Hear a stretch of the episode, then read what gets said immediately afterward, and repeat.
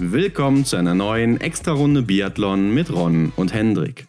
Heute das Interview mit Janina Hettich, die beste Liegenschützin des Weltcups. Warum sie trotz Bestwert die Waffe wechselt und was wiegt schwerer, Staffelsilber oder Einzelerfolg. Es ist Montag und das bedeutet, Hendrik, eine neue Extra-Runde. Wir sind zurück mit den Ergebnissen der deutschen Meisterschaften, die waren am Wochenende. Mhm. Und unser Gast, Janina Hettich, könnte passender mal wieder nicht sein, oder? Ja, da haben wir uns wieder selber übertroffen mit dem Timing, hier Janina Hettich einzuladen. Einen Tag bevor sie abgereist ist, haben wir sie noch vors Mikrofon bekommen. Ja, und wenn wir uns mal an letztes Jahr zurückerinnern, da hatten wir sie nach den deutschen Meisterschaften mhm. direkt am Mikrofon. Ich glaube sogar der Montag oder Dienstag direkt danach. Mhm. Da ist sie frisch gebackene Einzelmeisterin geworden. Äh, war ihr erster Titel damals und war dann natürlich auch sehr besonders. Und diesmal ja, war es kurz davor und wie die meisten vielleicht erfahren haben, sie ist äh, auch Meisterin, jetzt deutsche Meisterin im Sprint. Konnte ihren Titel im Einzel nicht verteidigen, aber dafür einen anderen geholt. Ja, ist ja auch nicht so verkehrt, denke ich, äh, wenn man auch mal über eine andere Disziplin dann auch noch zeigen kann, dass man da glänzen kann, oder? Gerade eine, die halt nicht so schießlastig ist wie der Einzel. Ja, wo es eher eigentlich um Schnelligkeit geht. Ne? Mhm. Ne? Aber wo du gerade Schießen ansprichst, sie war ja in der letzten Saison im Weltcup die beste Liegenschützin, noch insgesamt die drittbeste Schützin der Welt. Also sie weiß schon, was so am Schießstand abgeht und das haben dann auch ihre ersten großen Erfolge im Weltcup gezeigt in der letzten Saison. Ja, da war sie wirklich stark am Schießstand in der letzten Saison. Ich hoffe, das bleibt so, denn ja, wenn die eine Teildisziplin läuft, so dann, dann kommen die ersten Erfolge, die wir natürlich äh, mit ihr dann detailliert besprochen haben. Ja, gerade in ihrem Alter kann man ja auch davon ausgehen, dass sie mit steigendem Alter jetzt immer wieder zunimmt im Laufen, mhm. da noch ein bisschen was draufpackt und äh, wenn sie dann eben auch so fehlerfrei bleibt. Sollte sie eigentlich Dauergast in den Top 10 sein oder vielleicht sogar in den Top 5, wer weiß. Definitiv, ja. Ist auf jeden Fall aufgrund der Ergebnisse im letzten Winter auch erstmal gesetzt für den Weltcup-Start im Winter. Mhm. Ja, erste Trimester ist sicher bei ihr ähm, eine neue Situation für sie. Genau, aber die Frage ist natürlich dann, die wir ihr natürlich auch gestellt haben, was kommt danach? Ne? Also woran denkt sie jetzt zum Zeitpunkt schon, jetzt mhm. wo sie gesichert ist? Das erste Mal für sie ja auch, ne? ist eine neue Situation. Und wie sicher sieht sie sich denn auch schon in Peking bei den Olympischen Spielen? Denn das ist, glaube ich, das größte Highlight für alle Biathleten und Biathletinnen dann in der nächsten Saison. Ja klar, und darauf wird sich vorbereitet. Ich glaube, Janina ist da schon, hat da schon ja, das halbe Ticket auf jeden Fall in der Tasche. Äh, alles andere könnte ich mir fast nicht vorstellen, aber es gibt ja noch gewisse Entscheidungen, die da anstehen. Mal sehen. Klar, man muss natürlich auch gesund bleiben und äh, verletzungsfrei. Klar. Das ist äh, die Prämisse, aber da gehen wir mal von aus so. Ganz Dann genau. sehe ich da auch eigentlich kein Problem. Gerade auch nach dem deutschen Meistertitel zeigt sie ja, dass sie anscheinend äh, ganz gut dabei ist momentan. Also ähnlich mhm. wie im letzten Jahr. Warum sollte das dann jetzt schief gehen? Aber was sie dazu sagt, hören wir dann gleich im Interview. Ja, und wie sie zu ihrem deutschen Meisterschaftstitel gekommen ist, das schauen wir uns natürlich jetzt mal an. Äh, was stand im Programm? Ja, über drei Tage verteilt. Freitag ging es los, dann Samstag und Sonntag Einzel, verkürzter Einzel muss man hier sagen, dann der mhm. Sprint mhm. und dann die Verfolgung bei Frauen und bei Männern. Das alles fand in Bayern statt, am Aber, kennt der eine oder andere vielleicht aus dem IBU Cup, wird auch im nächsten Jahr die Europameisterschaften austragen. Ja. Ähm, hat er auch schon ganz gut Werbung für gemacht. Also äh, ja, da geht es dann rund. War nicht zu überhören, scheint ein großes Highlight zu sein. Kann man aber ja. auch verstehen, oder? Ja, klar. Ich denke, für so eine kleine Region, muss man sagen, ist ja kein Weltcup-Ort, ne? Mhm. ist das mhm. wahrscheinlich schon ein Highlight.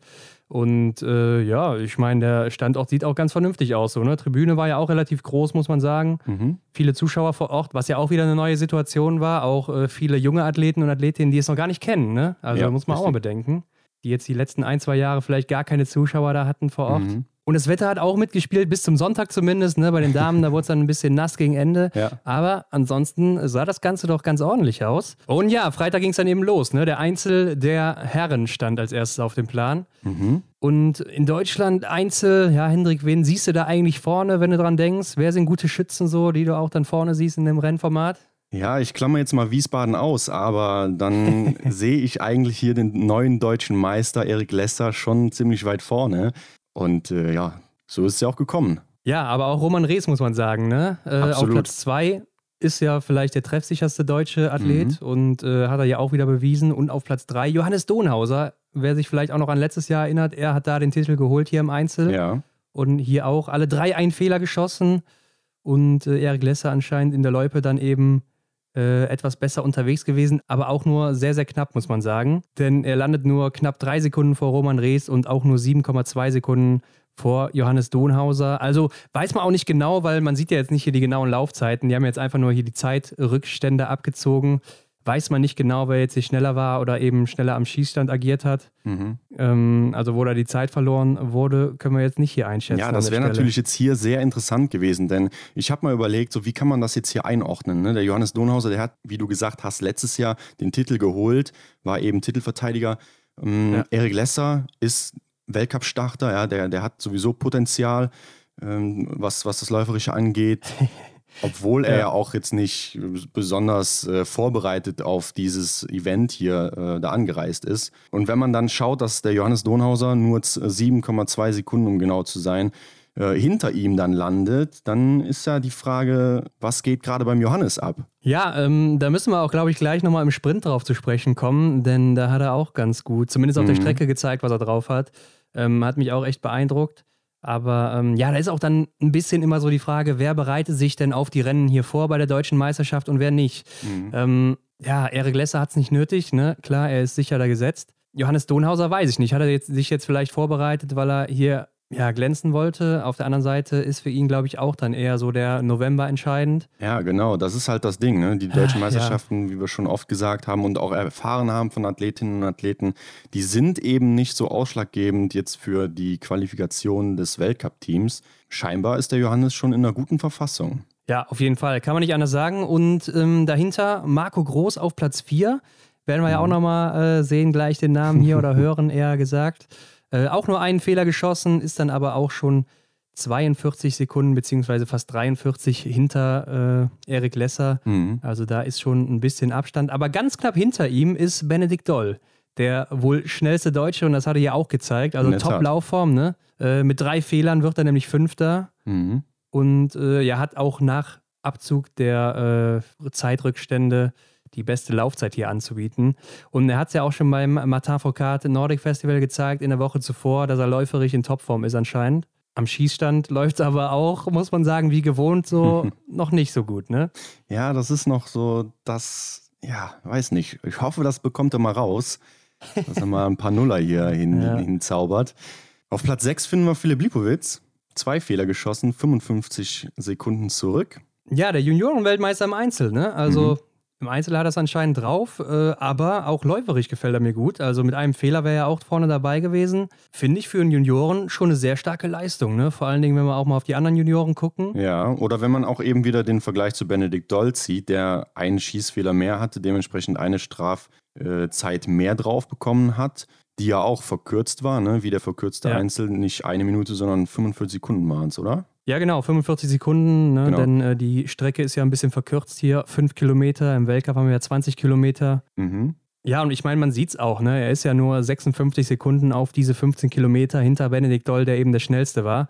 Und ähm, ist damit ja auch nur 10 Sekunden oder 7 Sekunden hinter Erik Lesser oder Roman Rees. Also in einem ganz guten Bereich, vor allem für sein Alter. Das äh, muss man echt mal bedenken. Ja, gut, dass wir es hier erwähnen. Ja. Hinter ihm Lukas Fratscher, mit drei Fehlern, hat dann einen Rückstand von einer Minute 16. Ja, platziert sich aber auch vor Johannes Kühn, der auch drei Fehler hat. Äh, und Lukas Fratscher auch mit der zweitbesten Laufzeit. Also ich weiß jetzt nicht, ob Johannes Kühn vielleicht dann eben jetzt hier die Zeit mehr am Schießstand gelassen hat. Ja. Aber äh, wenn wir jetzt rein mal auf die Rückstände ohne die, die, die Strafen gehen, dann ist er eben der zweitschnellste. Mhm. Und da weiß ich noch, im letzten Jahr sah das ganz anders aus bei ihm. Da hat er nämlich läuferig noch stark hinterhergehangen bei den deutschen Meisterschaften. Mhm. Scheint vielleicht auch was im Training geändert zu haben. Ja, ich weiß nicht, was er da richtig gemacht hat. Äh, müsste man ihn vielleicht nochmal fragen, Hendrik. Gerne, jederzeit. ähm, ja, auf jeden Fall dahinter dann Platz 9 noch. Matthias Dorfer, zwei Fehler. Mhm. Und Danilo Riedmüller schließt dann die Top 10 ab.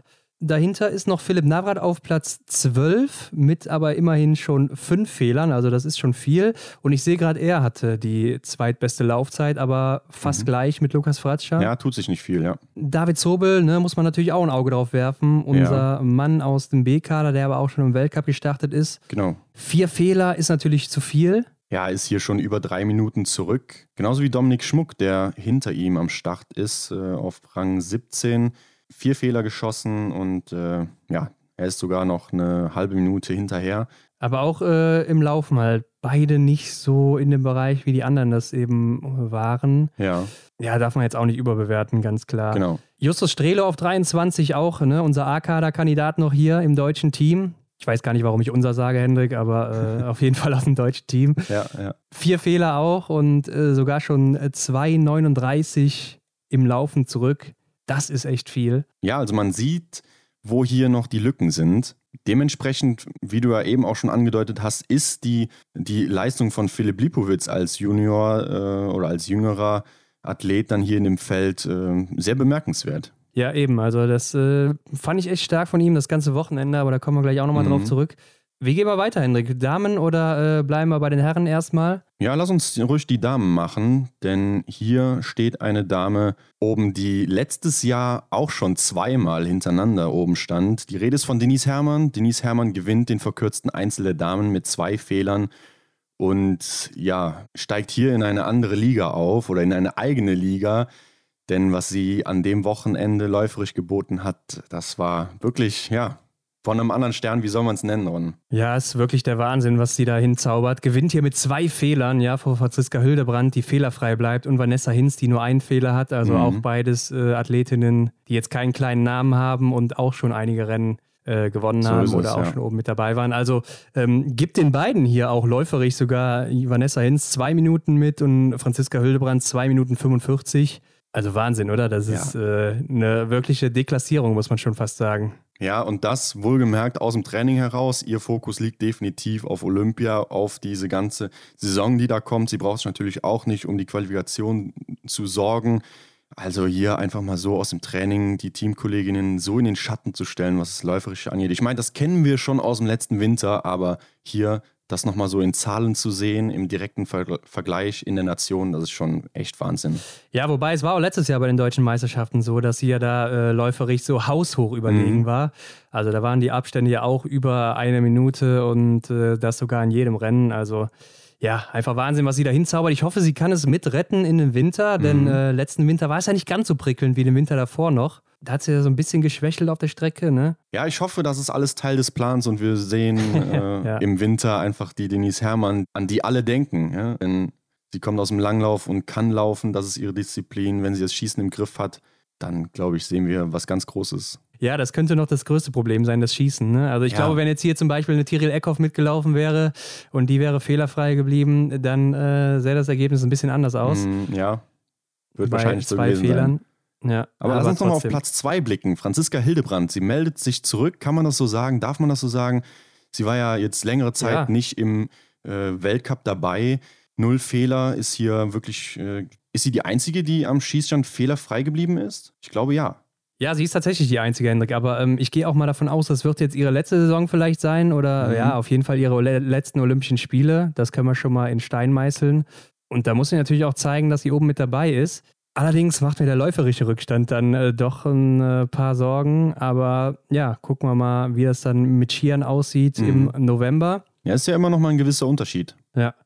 Anna Weidel kommt auf Platz 4 rein, auch 19 Treffer gesetzt, genau wie Lisa Maria Spark. Ne? Und die ist auch interessant, finde ich, denn äh, sie hat ja. ja. schon im Vorjahr äh, bei den Junioren den zweiten Platz geholt, glaube ich, in der Gesamtwertung. Mhm. Also im äh, letzten Junioren- Junior Cup Jahr, so heißt es ja, ne? weil äh, in der letzten Saison gab es ja keinen. Ja. Und war, glaube ich, auch äh, die Siegerin der Sprintkugel. Also sie hatte mhm. die Sprintwertung gewonnen da. War schon in ihrem Jugend- und Juniorenbereich erfolgreich. Und da hatte ich schon einiges von ihr erwartet, aber in der letzten Saison lief es ja nicht so. IBU Cup war nicht so prickelnd bei ihr. Dann die äh, Junioren-Weltmeisterschaften, die ja stattgefunden haben, waren auch nicht so gut bei ihr. Also da war sie auch läuferisch nicht so stark, was eigentlich ihre mhm. Stärke war. Ja, und hier äh, meldet sie sich jetzt zurück, finde ich, gerade als Juniorin auf Platz 5 zu landen. Übrigens zeitgleich mit Vanessa Vogt, die auch einen Fehler geschossen hat. Ja. Finde ich schon stark, also sich dann da wieder so hochzuarbeiten und macht auf jeden Fall Hoffnung, denn sie ist ja auch noch richtig jung. Ne? Ja, sie hatte ich mir auch notiert. Ich hatte auch nochmal geschaut, was sie so jetzt in der letzten Zeit dann eben im EBU Cup, in ihrem ersten EBU Cup Jahr halt geleistet hat. Ja, das ähm, ist definitiv ausbaufähig, aber hier dann bei der deutschen Meisterschaft eben auch äh, ähnlich wie Philipp Lipowitz äh, bei ja. den Älteren, bei den, äh, ja, die schon äh, Seniorenerfahrung haben, hier dann mitzumischen, finde ich auch echt stark. Gerade 21 geworden, also ähm, mal gucken, was da noch kommt. Ich mhm. bin gespannt. Caroline Horschler auch erstmals wieder dabei, ne? Hat ja lange keine, keine Rennen mehr gemacht. Siebte geworden mit drei Fehlern aber. Eigentlich war das Schießen ja immer ihre Stärke Ja, hier hat es jetzt nicht ganz so geklappt, aber ich denke, der siebte, siebte Platz ist immerhin noch okay. Ja. Und man sieht auch läuferig äh, die drittschnellste hier gewesen, eine Minute 50 Rückstand. Ja, und Hendrik, unser Gast von heute, Janina Hettich, die Titelverteidigerin, wird hier nur achte, auch mit drei Fehlern. Mission Titelverteidigung hat dann eben nicht geklappt, aber gut, mit drei Fehlern, gerade im Liegendanschlag, ne, wo wir gerade eben noch gesagt haben, die beste Liegenschützin Ja. im Weltcup, äh, leistet sie sich zwei von den drei Fehlern. Ja, dann geht es eben nicht so weit nach vorne, klar. Mhm. Dahinter auf Platz 9 Stefanie Scherer mit einem Fehler, ähm, ist dann schon drei Minuten zurück. Und auf Platz 10 die Top 10 komplettiert Franziska Preuß. Und wir haben ja schon äh, auch so privat mal überlegt, so ja, wer ist denn hier so vielleicht Favorit, beziehungsweise erwartest du eine Überraschung? Und Franziska Preuß mit vier Fehlern, ah, Ron, das ist so für mich eine negative Überraschung, muss ich sagen. Damit hätte ich absolut nicht gerechnet. Wenn man überlegt, wie sie in Frankreich unterwegs war. Eben, ja, du sagst es gerade nach der letzten Woche, wo sie Ja. beim Marta Foucault Nordic Festival noch am besten geschossen hat, Mhm. geschlechterübergreifend sogar. Aber immerhin die zweitbeste Laufzeit, aber dann kann man auch wieder sagen, 1 Minute 35 hinter Denise Herrmann ist dann auch schon wieder viel für sie. Das ist eine Bank, ja. Aber ja, ich glaube, wie gesagt, habe ich schon öfters erwähnt, auf Rollaski ist, glaube ich, nicht so ihr Ding. Mhm. Müssten wir sie eigentlich auch mal zufragen. Haben wir noch nie gemacht, ne? Obwohl sie schon zweimal hier war. Ja. Alle guten Dinge sind drei, sagt man ja. Ja, Platz 11, Marion Wiesensater, Hendrik. Mhm. Äh, mit neuem Namen das erste Mal offizielles Rennen jetzt hier. Stimmt, ja. Und äh, vier Fehler. Damit etwas abgeschlagen. Auf Platz 14 Juliane Frühwirt mit drei Fehlern. Also man sieht schon so im Großen und Ganzen, die großen Namen sind vorne zu finden. Ne? Der A-Kader ist vorne zu finden unter den Top 10. ja. Dazwischen mischt sich jetzt dann eben Lisa Maria Spark, die da so als Außenseiterin, würde ich mal sagen, reingerutscht ist. Ansonsten aber alle gebündelt vorne aus dem A- und B-Kader, außer Sophia Schneider, Mhm. die auf Platz ich- 22 ist mit immerhin schon sechs Fehlern, was ordentlich ist. Und dann davor Hanna Kebinger mit vier Fehlern. Aber auch läuferig waren beide noch nicht so wirklich in Schwung. Sophia Schneider ja, hat wahrscheinlich echt einen äh, schlimmen Tag erwischt am Schießstand. Aber ja, kommen sicherlich auch wieder bessere. Springen wir zum Samstag. Genau, da ging es nämlich los mit den Männern und dem äh, Sprint dann eben. Und ja, hier muss man auch sagen, der Favorit im Sprint bei den Männern ist für mich schon immer Benedikt Doll dann auch, gerade auch, wenn man sieht, wie gut er gelaufen ist, so jetzt am Tag zuvor, in der Woche zuvor dann eben in Mhm. Frankreich. Schießt aber auch hier wieder drei Fehler. Hendrik wird Sechster und es gewinnt überraschend Marco Groß vor Max Barschewitz und Danilo Riedmüller. Also verrücktes Podest, muss man sagen. Absolut. Gebe ich dir recht. Marco Groß mit einem Fehler, Max Baschewitz bleibt fehlerfrei und Danilo Riedmüller kommt auch mit einem Fehler ins Ziel. Sie sind aber recht nah beieinander, also alle äh, unterm Strich fünf Sekunden so zurück. Max Baschewitz knapp zwei Sekunden. Ähm, ja, und dann kommt der erste Weltcup-Athlet, Roman Rees. Ja, ich will auf jeden Fall noch was zu Marco Groß sagen. Ist ja der Okay. Sohn von Rico Groß, ne? Äh, Und äh, Mhm. Freund, Verlobter von Lena Hecki.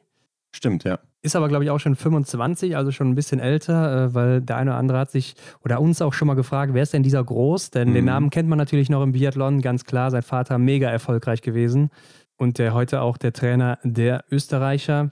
Alle drei, muss man sagen, hat hier keiner auf dem Zettel stehen. Gehe Ja. ich mal von aus. Und auch ziemlich ungewöhnlich, dass man dann äh, zwei Junioren, beziehungsweise Max Barschewitz ist ja keiner mehr, vorne sieht. Mhm. Aber ich denke für sie natürlich, äh, glaube ich, ziemlich cool dann auch hier vorne zu sein, beziehungsweise ein gutes Zeichen dann auch ähm, Richtung Zukunft, oder? Ja, würde ich auch so sehen. Natürlich ist es dann hier schade, dass ausgerechnet an, in solch einer Situation die deutsche Meisterschaft nicht so sehr, beziehungsweise Ja. gar nicht, man weiß es ja nicht so richtig, aber auf jeden Fall nicht so stark in die ganze Thematik spielen, äh, ja, wenn es um, um den Weltcup-Platz geht. Ne? Ja. Die einen freut es wahrscheinlich, die anderen ärgert's. Ja. Ja. schauen wir weiter. Ich habe es gesagt, Roman Rees auf Platz 4, zwei Fehler, knapp neun Sekunden zurück. Johannes Donhauser auf Platz 5, drei Fehler. Und dann sind wir bei deinem Favoriten Benedikt Doll auf Platz 6, ja. Ja, aber nochmal auf Johannes Donhauser zu sprechen zu kommen, äh, genauso viele Fehler wie Benedikt Doll, aber zwei Sekunden vor ihm. Also der muss einiges richtig gemacht haben in der Loipe, wie Mhm. wir auch jetzt eben schon im Einzel gesagt haben. Ne? Ich habe es gesagt, da blickt man mal verstärkt drauf. Ja, gut, dass du es sagst. Mm, Ja, ähnliches kann man jetzt über Philipp Lipowitz sagen, der auf Platz 7 ist. Äh, hat einen Fehler weniger geschossen, zwei Stück in Summe, kommt auch nur eine Sekunde später ins Ziel. Ja, noch nicht mal, ne? Also schon sehr, sehr knapp hier mhm. alles, auch die Abstände. Ähm, und dahinter ist auch noch Dominik Schmuck auf Platz 8 mit zwei Fehlern, 24,7 Sekunden. Also super eng. Und dahinter Matthias Dorfer, 27 Sekunden Rückstand mit zwei Fehlern auf Platz 9. Lukas Fratscher dann auf Platz 10, 30 Sekunden, drei Fehler. Also auch hier wieder ganz gut gelaufen anscheinend. Johannes Kühn auch mit drei Fehlern, 30 Sekunden. Also sehr, sehr eng, ne? Mhm. Äh, muss man sagen. Und das verspricht natürlich dann auch immer eine gute Verfolgung dann zu werden, die darauf aufbaut. Aber Hendrik, ich muss dir sagen, Platz 13, Erik Lesser, der Sieger aus dem Einzel, da noch so gut unterwegs gewesen, mhm. mit nur einem Fehler hier 13. zu werden, 42 Sekunden Rückstand. Auch noch auf Marco Groß, der dann ja auch einen Fehler geschossen hat. Ja. Damit passt, hätte ich nicht gerechnet. Passt nicht ganz zusammen. Gebe ich dir recht.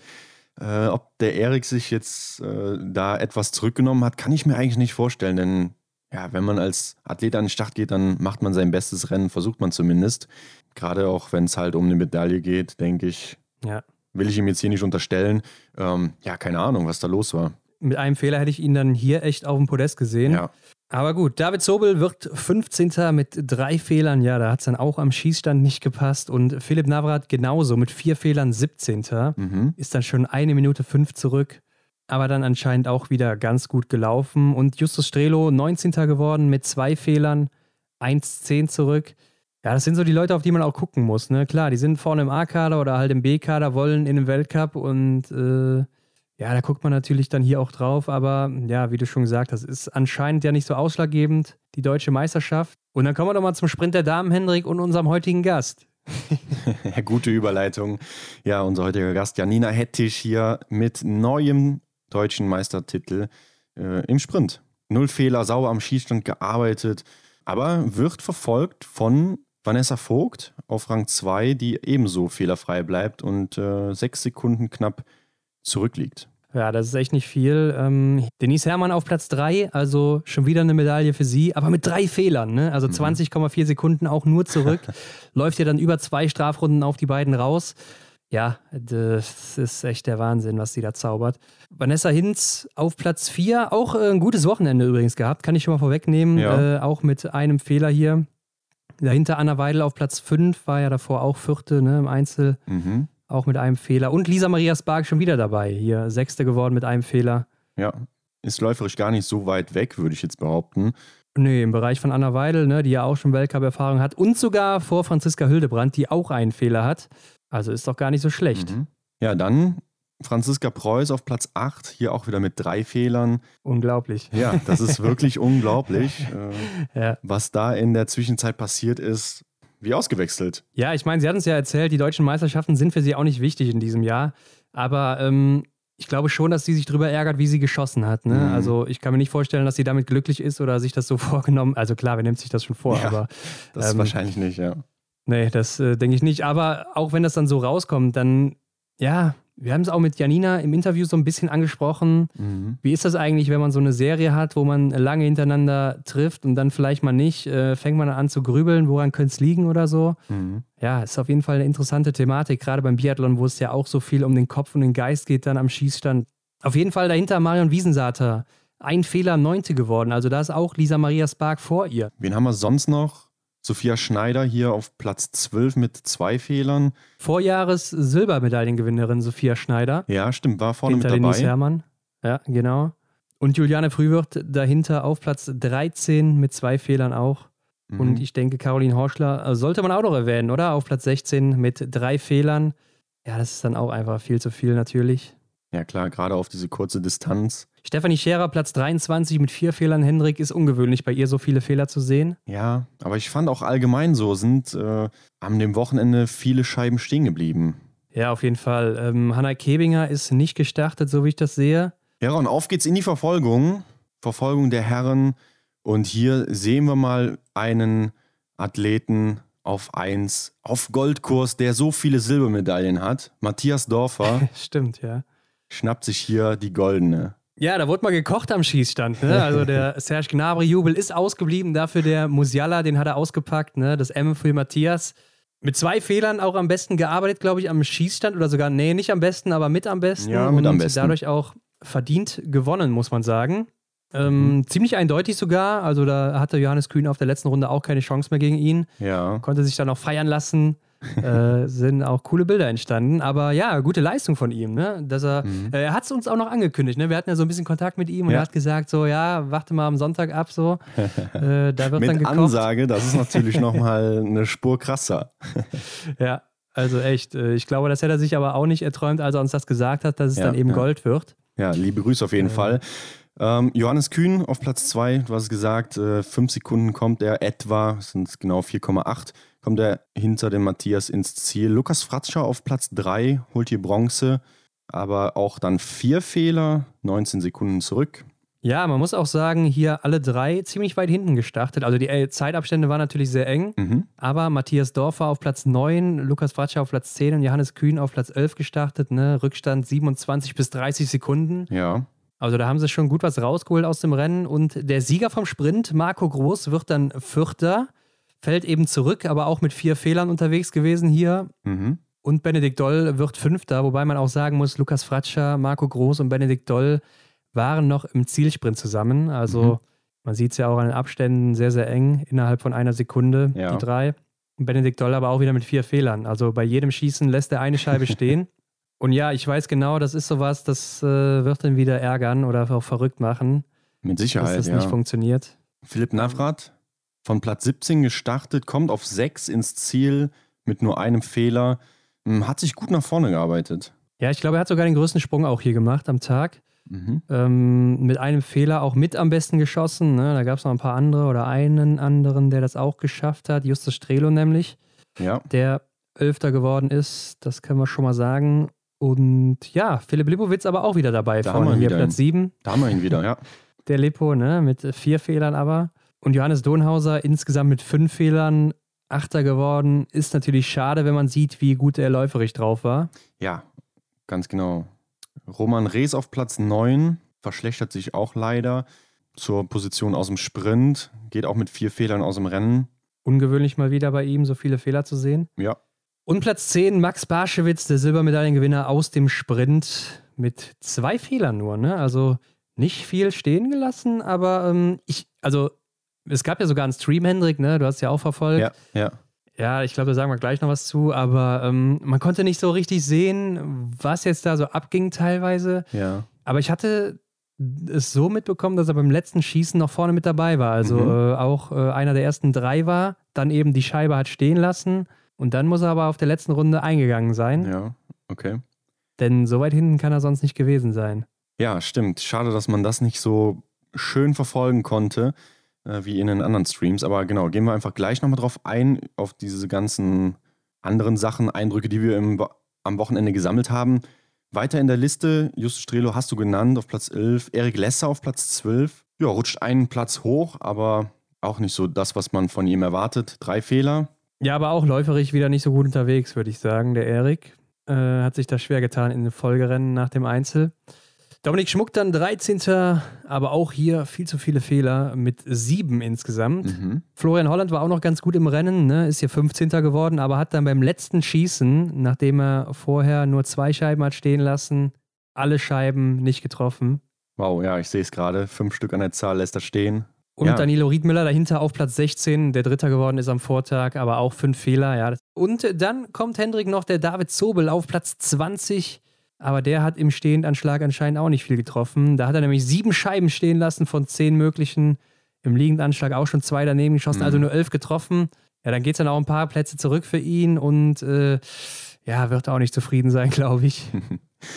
Nee, kann ich mir auch vorstellen. Äh, da will man wahrscheinlich im Erdboden versinken im ersten Moment. Aber gut, ich denke, man zieht da seine Lehren raus und dann äh, kann es ja nur bergauf gehen. Ja, und bergauf, Henry, ging es auch für Vanessa Vogt. Zumindest einen Platz auf dann eben den Goldrang im Verfolger der Damen. Hier gewinnt sie auch mit nur einem Fehler am Schießstand. Also sie ist einfach echt eine Top-Schützin. Ne? Das ja. äh, war nicht nur im letzten IBU-Cup-Jahr so. Das sieht man auch sonst in den ganzen Rennen. Zieht sich das einfach so durch bei ihr. Mhm. Ja, und damit auch dann vor Franziska Hildebrand, die hier mal wieder Zweite wird.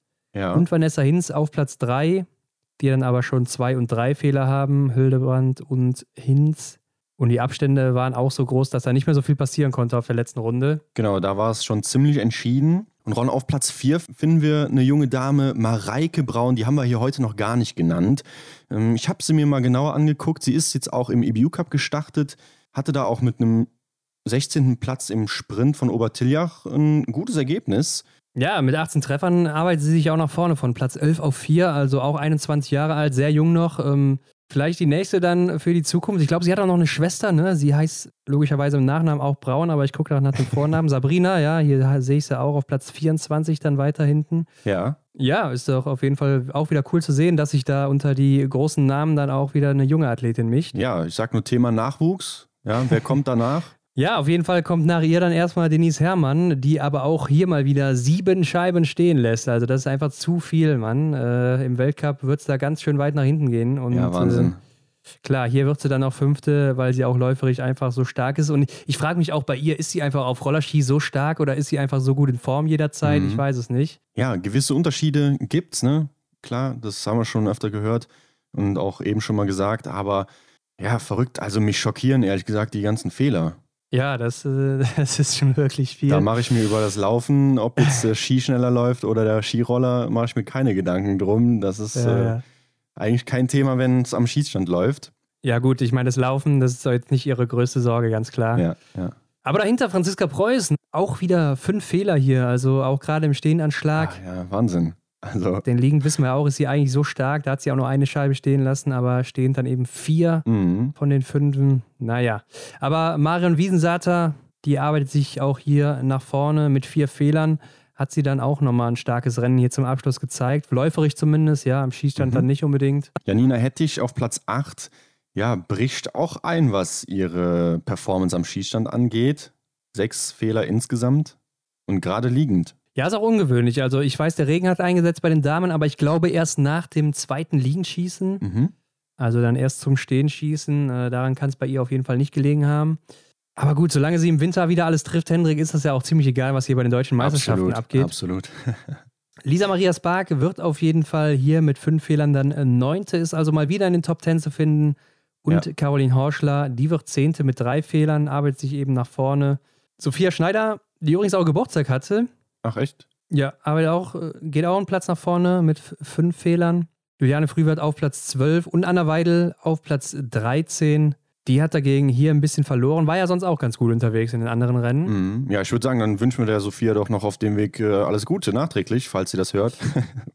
ja, auf jeden Fall. Und ähm, ähm, genau. Stefanie Scherer wird 26. Hendrik. Auch hier wieder mit vier Fehlern. Äh, ist ja auch eigentlich so eine der sichersten Schützinnen. Ja.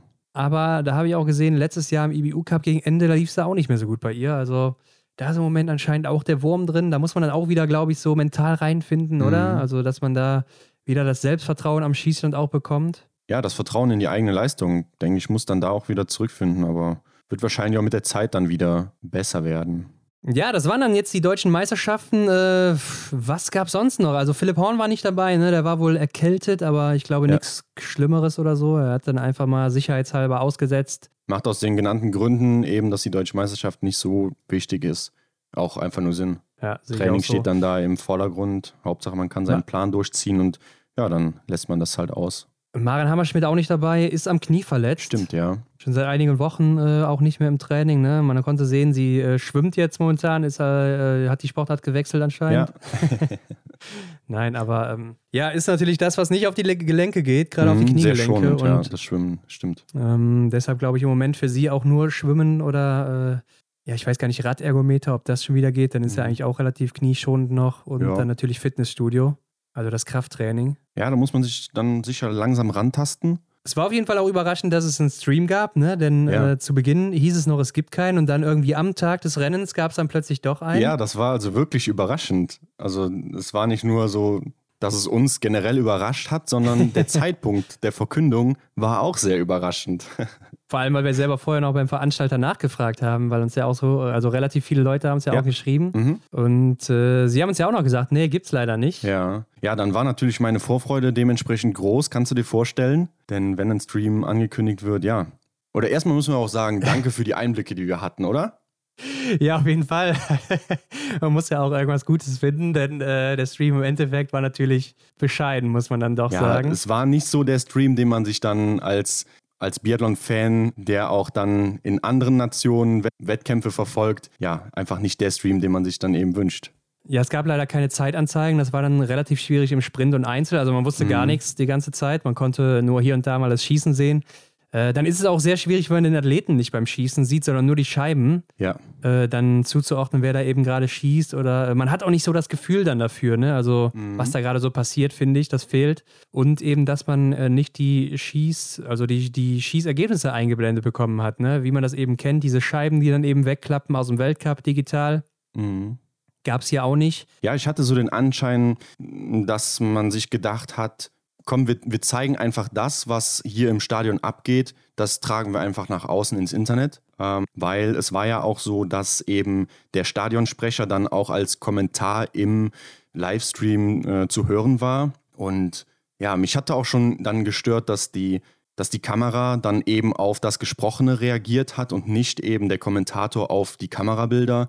Also man konnte sehr schwer nur dem ja. Ganzen folgen. Ja, was, was es als Außenstehenden sehr schwer gemacht hat, da überhaupt, ja, ich muss schon fast sagen, Freude dran hatte, das zu schauen. Ja, es war wirklich sehr schwierig. Also ähm, ich finde es auch krass, wenn man mal bedenkt, ja, in Schweden, da bekommen die einen vernünftigen Stream hin bei so einem kleinen Biathlonland, generell ein kleines mhm. Land, ja wo äh, auch nicht viele Sponsoren sind oder sonst was, auf jeden Fall kleiner als Deutschland. In Italien, äh, da haben wir es auch sogar teilweise gesehen, ist, glaube ich, auch privat da aufgestellt, aber ja. das ist auch mit äh, Scheibenanzeige auf jeden Fall.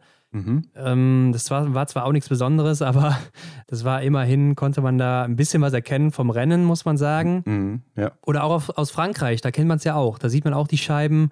Teilweise wird das ja auch im Fernsehen übertragen. Ja, in Norwegen beim Blink Festival kriegen sie es auch hin. Oder in, äh, ja gut, Wiesbaden City Biathlon ist natürlich das ZDF am Start. Ja.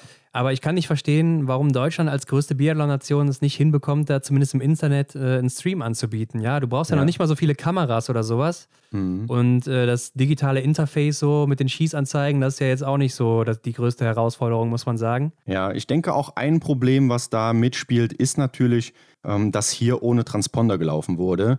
Die Athleten und Athletinnen hatten keine Zeiterfassung am Knöchel, so wie man das so sonst so kennt. Das soll wohl ein System vom DSV sein, wo ich mir ja denke, hm, vielleicht veraltet. Ich weiß es nicht. Ich weiß auch nicht, wie dieses DSV-System funktioniert. Äh, man ja. hat es ja gesehen beim Sprint zum Beispiel, wo die ähm, Biathletinnen dann eben gestartet sind, ist auch dieses Stöckchen weggegangen zum Zeitstarten. Und dann im Endeffekt, oder beim Einzel war es auch so, im Endeffekt hat man einen Mann gesehen an der Ziellinie, der auf den Knöpfchen gedrückt hat. Da habe ich gedacht, hat dann jetzt hier der Mann die Zeit gestoppt? Ja, also wahrscheinlich also schon. Stelle ich ja. mir schon schwierig vor, ne? wenn man halt hier dann, ähm, ja, wenn es wirklich im Zeitrennen um Hundertstel geht, ja, weil eben die Athletinnen dann da gewisse Zeiten laufen, dann kann man doch gar nicht, wer dann da jetzt hier den Platz vor ist oder wer zurück. Denn der Mann, der den Knopf drückt, der muss ja auch irgendwie reagieren. Ne? Und da sehe ja, ich, ich weiß jetzt nicht genau, wie da äh, das System abläuft, aber vielleicht äh, gab es dann eben auch diese Zeitgleichheit bei Vanessa Vogt und Lisa Maria Spark, dass ja. man dann vielleicht mal hier äh, alle fünf gerade sein lässt in solchen Fällen, weiß ich jetzt nicht. Ja, aber wir sind hier bei einer deutschen Meisterschaft. Also da ich verstehe schon den Gedanken. Ja, Hendrik, aber ich meine, komm mal wieder runter, denn wir, wir, wir, wissen ja gar nicht genau, wie das jetzt da gemacht wurde. Ne? Wir, ja, wir lehnen uns jetzt gerade sehr absolut. weit aus dem Fenster hier an der Stelle. Oder ich gebe die Verantwortung mal an dich ab. Du lehnst dich gerade sehr weit aus dem Fenster. Ja, ähm. nein, nein, nein, nein. Ich habe ja gesagt, dass ich nicht weiß, wie dieses System funktioniert. Und das war einfach nur das, ja. was ich so währenddessen gedacht habe.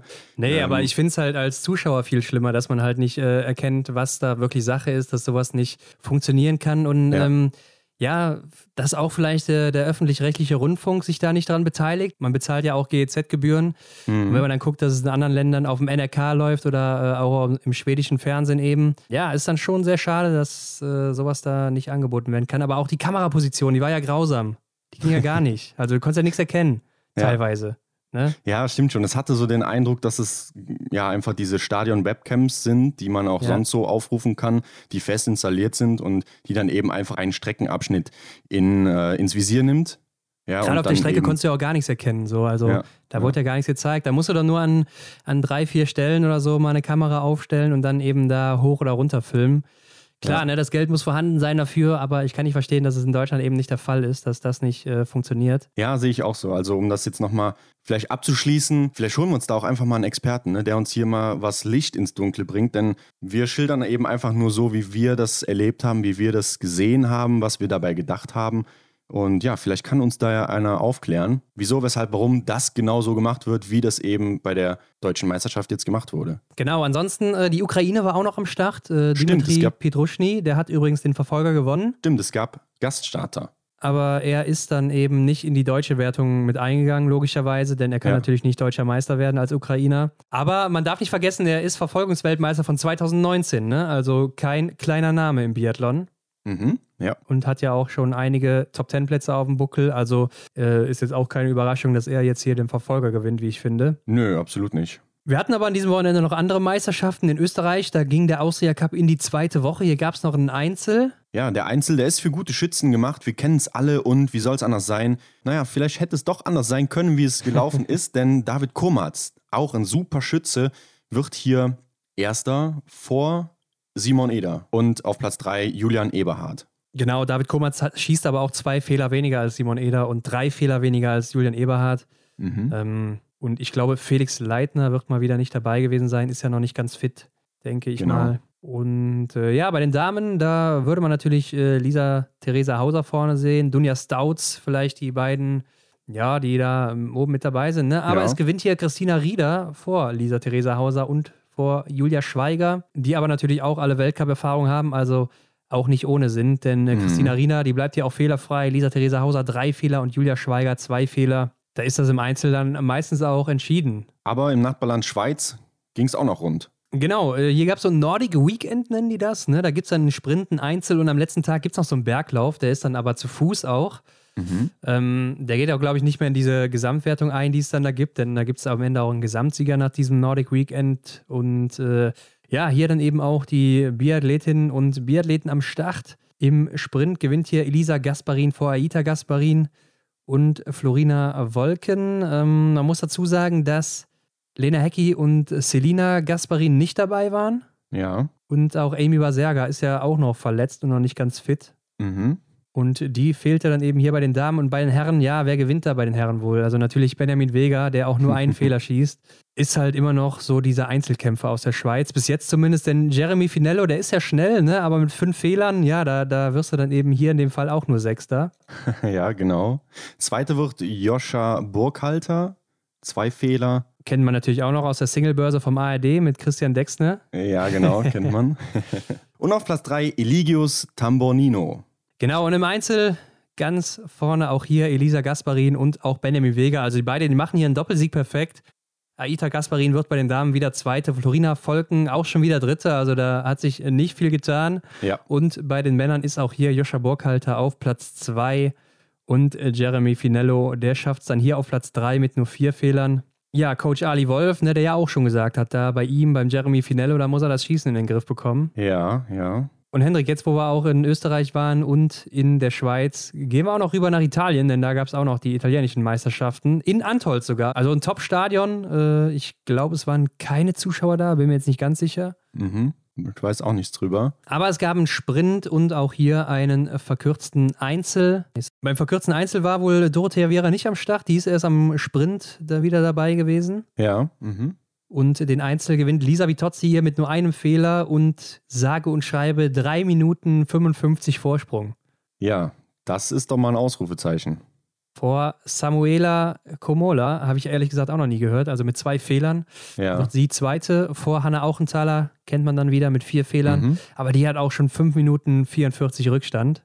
Und äh, Federica Sanfilippo, ja auch viel Weltcup-Erfahrung, wird vierte mit insgesamt sechs Fehlern, hat aber schon 6 Minuten 30 Rückstand oder sogar schon mehr. Mhm. Und auf Platz 5 Claire Egan aus der USA, die waren also auch am Start. ah ja, ja. Mit vier Fehlern nur 6 Minuten 55 Rückstand. Mhm. Also entweder ist Lisa Vitozzi sehr schnell gelaufen oder der Rest sehr, sehr langsam auch. Ja, das, da denke ich jetzt gerade schon so dran, dass die ähm, Italienerin hier auf einer geheimen Mission unterwegs ist. Ich meine, so als Underdog darf man sie ja gar nicht bezeichnen, denn sie hat ja definitiv schon Großes geleistet. Ähm, Also schon zweite im Gesamtweltcup gewesen, ja. Das ganz genau, so ist es. Wir erinnern uns alle dran. Aber kommt sie so aus dem Windschatten aus dem, aus dem Schatten, ähm, ja, den viele andere Athletinnen im, im Weltcup jetzt in der vergangenen Saison geworfen haben und zieht sie in der nächsten Saison an allen vorbei. Ja, so langsam äh, erwartet man das wieder bei ihr. Ne? Sie war ja. ja auch mal eine sehr, sehr gute Schützin und äh, hatte auch ziemlich abgebaut, mhm. aber auch läuferisch äh, leider etwas abgebaut die letzten zwei Jahre, aber hatte ja auch diverse Probleme. Ähm, haben wir ja in den Folgen damals auch alles besprochen während ja. der Saison. Ja, Dorothea Viera im Sprint zurück und mit zehn Treffern gewinnt sie dann hier auch mit sage und schreibe 57 Sekunden Vorsprung. Also die Rennen, die Rennen hier waren andere, alles andere als knapp, aber auch hier Platz zwei Komola wieder. Mhm. Und auf Platz 3 Eleonora Fauna mit einem Fehler. Ähm, ja, die kriegen hier schon ordentlich mit auf der Strecke von Dorothea Viera. Lisa Vitozzi, die am Tag davor noch gewinnt, wird Zwölfte mit acht Fehlern. Mhm, ja. Also sie hat im Liegendanschlag gar nichts getroffen, stehend zwei Scheiben dann nur getroffen. Das sind dann wieder die Tage. Ne? An einem Tag mhm. ist sie so gut dabei und am nächsten schießt sie dann liegend oder stehend eben so viele Fehler. Ja, ich erspare mir jetzt hier einfach mal diese Phrase, die ich gerade im Kopf habe. Ja, das wird langsam teuer sonst für dich, Hendrik. Ähm, Wie sieht es bei den Herren aus? Ja, bei den Herren, da gewinnt im Einzel Lukas Hofer auch mit nur einem Fehler. Zwei Minuten Vorsprung vor Patrick Braunhofer. Schon ziemlich eindeutig. Dominik Windig wird hier Achter, der hat aber auch fünf Fehler dann. Also Lukas Hofer hier auch wieder in einer eigenen Klasse unterwegs. Und Hendrik, dann gab es eben auch bei den Herren natürlich den Sprint, den Dominik Windig dann mit zehn Treffern gewinnt vor Tommaso Giacomel und Patrick Braunhofer. Denn Lukas Hofer, der schießt drei Fehler und wird damit nur Vierter, also das konnte er dann auch nicht mehr rauslaufen.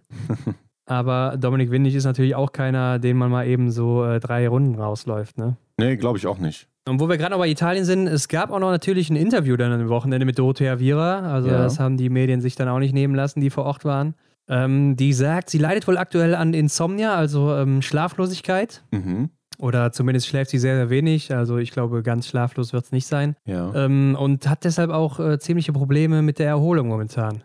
Ja, klar. Regeneration findet oft im Schlaf statt. Ja, ist natürlich eines der wichtigsten Aspekte. Ähm, heißt genau. natürlich nicht immer, dass du, wenn du einmal schlecht schläfst, jetzt hier irgendwie direkt schlechte Leistung abrufst. Mhm. Aber wenn das eben auf Dauer ist, äh, dann kann ich das schon ganz schön schlauchen, beziehungsweise du baust wahrscheinlich auch leistungsmäßig ab.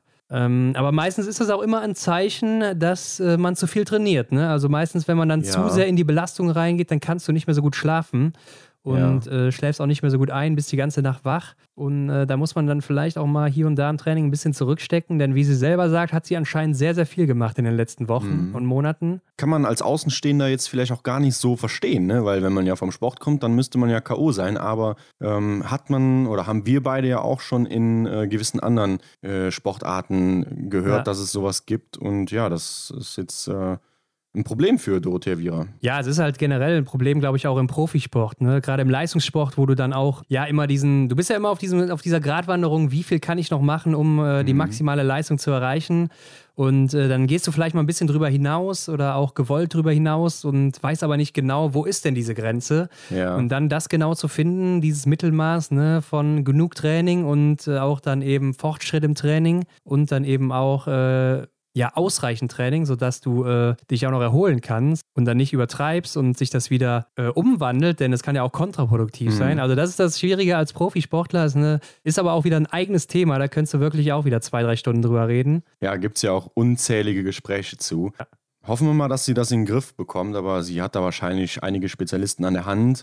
Ja, Ron, jetzt haben wir viel über Biathlon gesprochen. Ähm, wir konnten am Wochenende viele Rennen mitverfolgen, Ergebnislisten durchstöbern und natürlich kommt da Instagram auch nicht zu kurz. Ne? Wir schauen auf Instagram und da ist Benedikt Doll in einem niegelnagelneuen oh, ja. Anzug unterwegs. Und wir wissen alle, beziehungsweise die Leute, die Biathlon äh, schon eine längere Zeit verfolgen, wissen, dass es alle zwei Jahre einen neuen Anzug gibt. Ja, vor zwei Jahren wurde der orange Anzug eingeführt und jetzt ist eben ein neuer Anzug im Anmarsch oder gibt es ihn schon? Haben wir ihn schon gesehen? Was meinst du? Ja, ich kann es mir nicht vorstellen, dass das der neue Anzug war, dass er so äh, plump, sage ich mal, präsentiert ja. wird.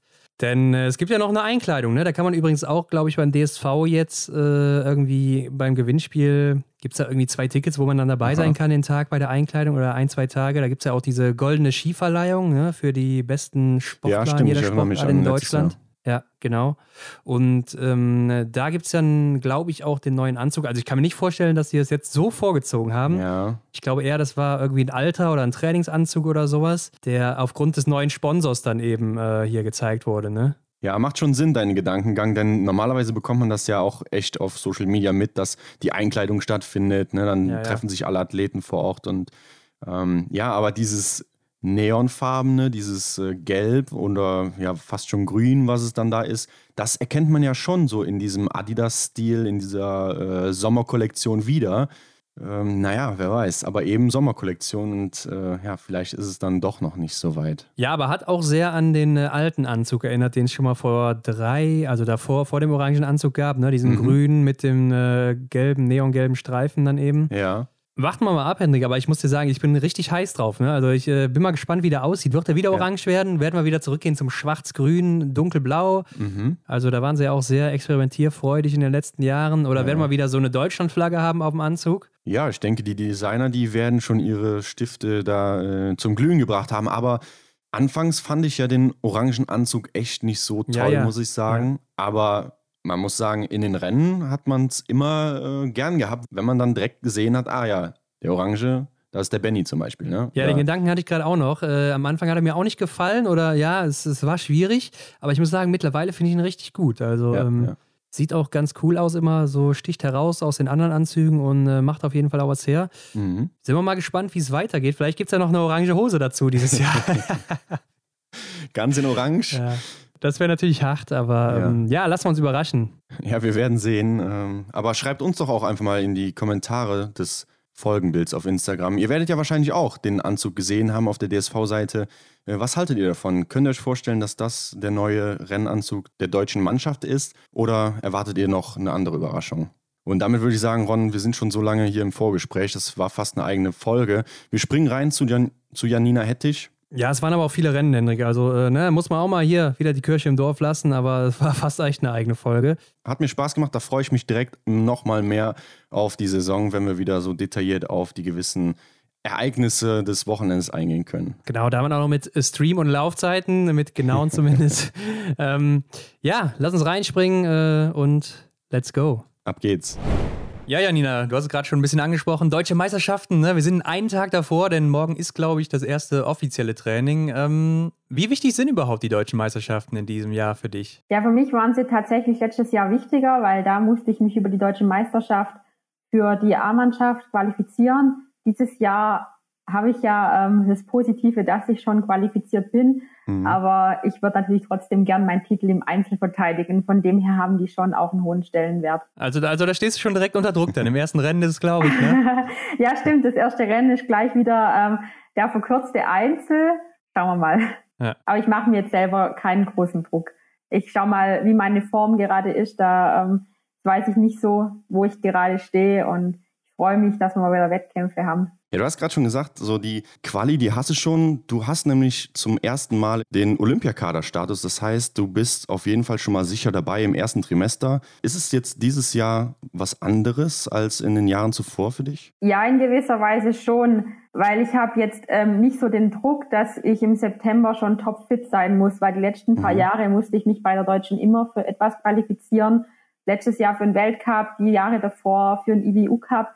Und es ist ein bisschen mehr Gelassenheit, sage ich mal, drin, weil ich weiß, ich kann mein Training absolut auf den Winter aufbauen. Also das heißt, du bist jetzt nicht speziell vorbereitet auf die Deutschen, sondern nimmst es einfach mal so mit, gerade aus dem Training? Ja, ich werde die aus dem Training mitnehmen. Wir waren ja die letzten zwei Wochen nochmal im Höhentrainingslager und haben dort viele Stunden trainiert und haben uns jetzt nicht speziell auf die deutsche Meisterschaft vorbereitet. Okay, also äh, läuferisch können wir jetzt keine Explosion von dir erwarten dann da äh, bei den deutschen Meisterschaften.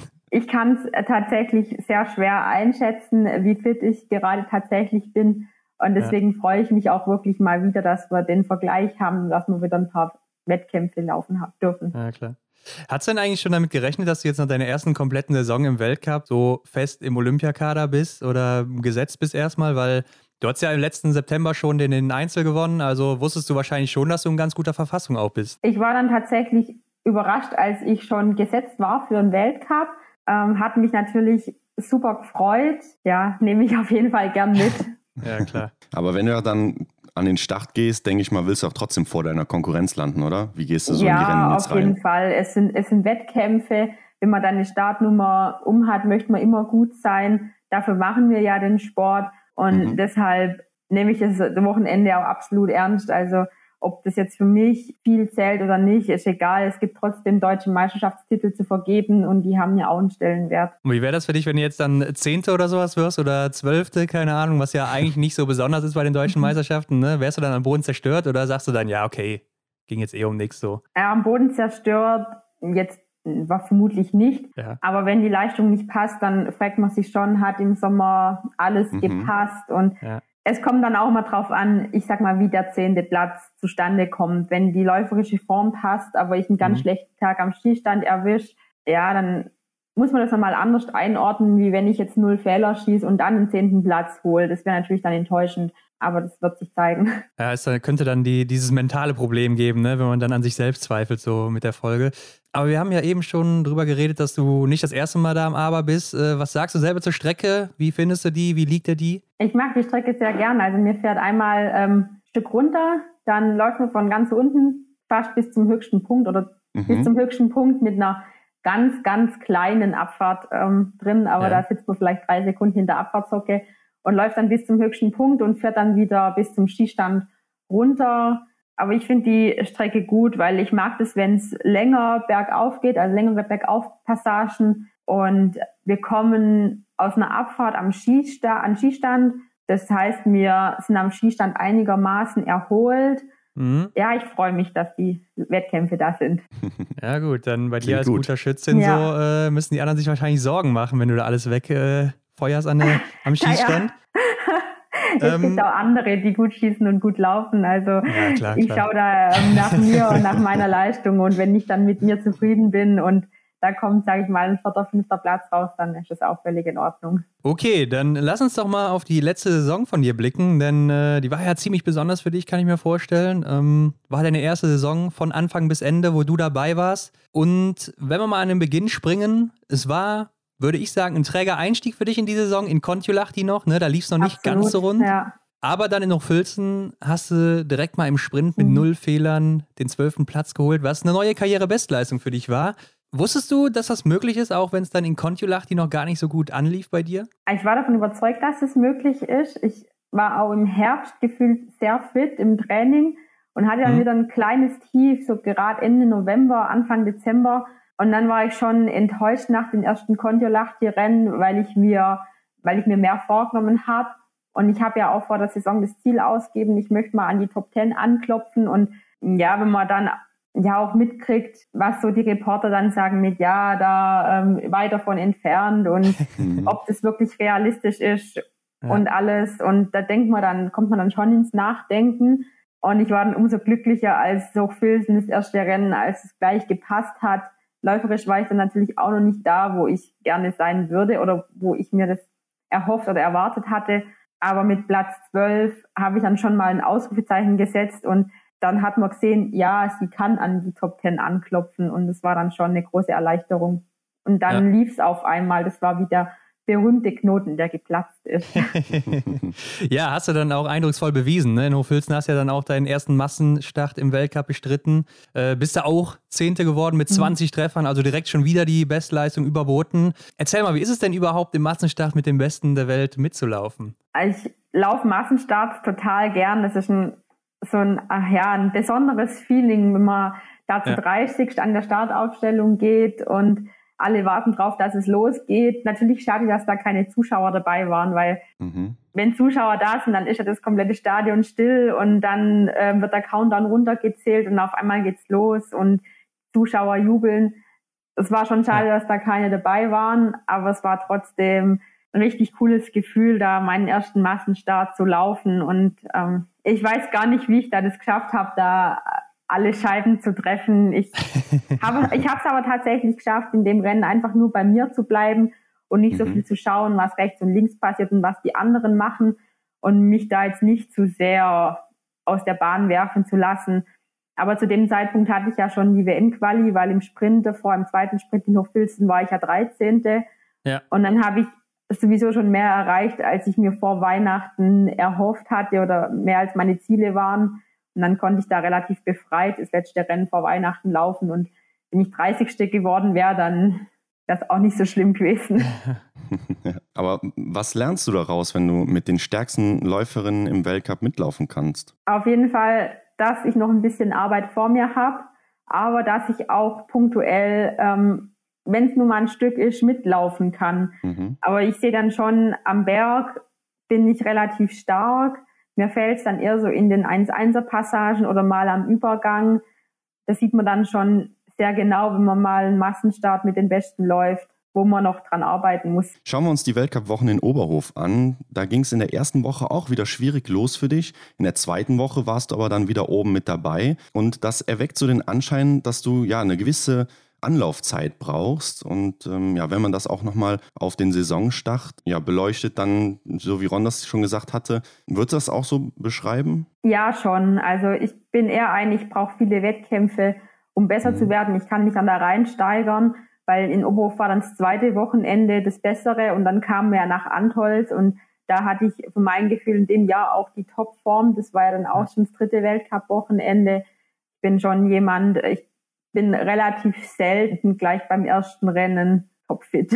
Ja klar, man muss sich wahrscheinlich erstmal so dran gewöhnen, äh, auch wie die Konkurrenz dann unterwegs ist und sowas alles, ne? Kann ich mir gut ja. vorstellen. Ähm, aber in Oberhof gab es ja auch noch den ersten Staffelsieg der Karriere für dich Stimmt. und äh, dem Team und damit ging es dann eben nach Antolz. Ne? Wahrscheinlich für dich auch das große Highlight, kann ich mir vorstellen. Also der Einzel, dein fünfter Platz da mit 19 Treffern. Überwiegt da bei dir jetzt so die Freude über diesen fünften Platz oder ist dann doch der Ärger über den einen Fehler hier, weil du sonst auch so gut geschossen hast und du wärst ja ansonsten Zweite geworden, ne? Ja, ganz unterschiedlich. Also ich habe mich da schon auch drüber geärgert, weil der war wirklich so schlecht geschossen, der Schuss. Das, ähm, und ich hätte mir ja noch drei Sekunden länger Zeit nehmen können. Das wäre in dem Moment ja egal gewesen wenn ja. ich den Treffer gesetzt hätte. Von dem her, ich habe mich sehr gefreut, aber auch geärgert. Also es war das klassische ein weinendes und ein lachendes Auge. Was würdest du bis hierher dann sagen? Ähm, welcher Erfolg, jetzt der Einzelerfolg oder der Staffelerfolg, wiegt dir mehr? Ähm, der Staffelerfolg in Oberhof oder genau, bei den WM? Genau. Nee, nee, nur bis, bis und, hierher. So ja, unterschiedlich. Also ich habe sicherlich im Einzel in Antholz eine bessere Leistung gebracht, weil bei der Staffel in Oberhofen, muss ich sagen, waren meine Kolleginnen schon, schon besser. Da haben die meine mhm. Leistung, die jetzt nicht schlecht war, aber auch nicht überragend, die haben mich dann ein bisschen aufgefangen. Der war natürlich super emotional. Der erste Staffelsieg seit ein paar Jahren, ich weiß es nicht, seit, ähm, ich glaube, seit zwei oder drei Jahren. Und ah, dann ja. ähm, hat die Mare noch eine richtig coole Aktion für uns bereitgehalten. Und zwar hat die unsere Lieblingslieder als Playlist beim, bei den Organisatoren beim Stadionsprecher abgegeben und da liefen dann unsere Lieder und ah. das war dann auch ein ganz cooles Gefühl, weil ja keine Zuschauer da waren. Es war wirklich ein bisschen Christ dann und wir wissen ja, wie das Publikum da mitgefiebert hätte, wenn wir zu Hause mhm. in Oberhof vor Publikum den Staffelsieg geholt haben. Von dem her war das ein wirklich sehr emotionaler Tag fürs Team. Aber von der Leistung her wiegt dann der fünfte Platz in Antholz schon mehr. Da habe ich auch gesehen, dass ich auch ans Podest anklopfen kann, nicht nur an die Top Ten, sondern dass es auch noch ein Stück weiter nach vorne gehen kann. Mhm. Und es war dann schon ein wichtiger Punkt für mich und für meine Karriere, weil wenn man sieht, dass es wirklich geht, dass es möglich ja. ist, dann glaubt man da ja auch noch mal mehr dran. Ja, ich glaube, es wird auch nicht deine letzte Chance gewesen sein, mal ums Podium zu kämpfen. Also ja, hoffentlich äh, so sehr musst du dich wahrscheinlich über diesen Schuss nicht ärgern. Ähm, ja. Aber du hast ja auch einen guten Vergleich noch aus der letzten Saison, glaube ich, äh, gerade in Oberhof. Was würdest du sagen, ist, ist Oberhof so das Stadion, wo die Fans am krassesten mitmachen? Man ist ja auch so als Hexenkessel bekannt, ne? Oder äh, würdest du da noch ein anderes Stadion mit reinnehmen? Also für mich war Oberhof schon ähm, von den Rennen, die ich gelaufen bin, das krasseste. Klar, ich bin in der, in der Weltcup-Saison davor, bin ich nicht so viele Rennen gelaufen. Ich hab, ja. hatte Frankreich als Vergleich, da fand ich mhm. die Stimmung auch toll. In mhm. Hochfilzen war ich in dem Jahr nicht, da kann ich dann auch nichts zu sagen. Ruppolding fand ich von Stimmung her auch gut. Aber ich muss sagen, dass Oberhof, ja, dass wir noch ein bisschen mehr Stimmung gemacht haben. Und bei der WM in Antholz war die Stimmung natürlich auch überragend. Aber da hatte ich ja nur ein Rennen und war in dem Rennen, ja, Katastrophe. Und von ja. dem her, da kann ich mich nicht mehr so ganz dran erinnern. Ja, klar. Welches Lied lief denn eigentlich bei dir, was du gerade angesprochen hast? welches, ach ja, ja welches es, lief, es liefen relativ viele ähm, so ja, Mallorca, Après-Ski, Schlager, Hits. Ähm, ja, ein spezielles Lied. Hurra, die Gams war da gerade ah, relativ ja, ja, klar, klar. Ähm, hoch im Kurs. Mhm. ja. ja. Bei, bei Denise lief wahrscheinlich äh, Sieben Sünden, wie immer, ne? Ja, das lief, glaube ich, auch. Ja, so, so in die Richtung. Ich weiß jetzt mhm. nicht mehr genau alle Lieder, aber ja. Okay, ja, auf jeden Fall äh, mit dem Staffelsieg im Gepäck und dann im fünften Platz im Einzel ging es dann zu den Weltmeisterschaften für dich auf die Pokeljuka.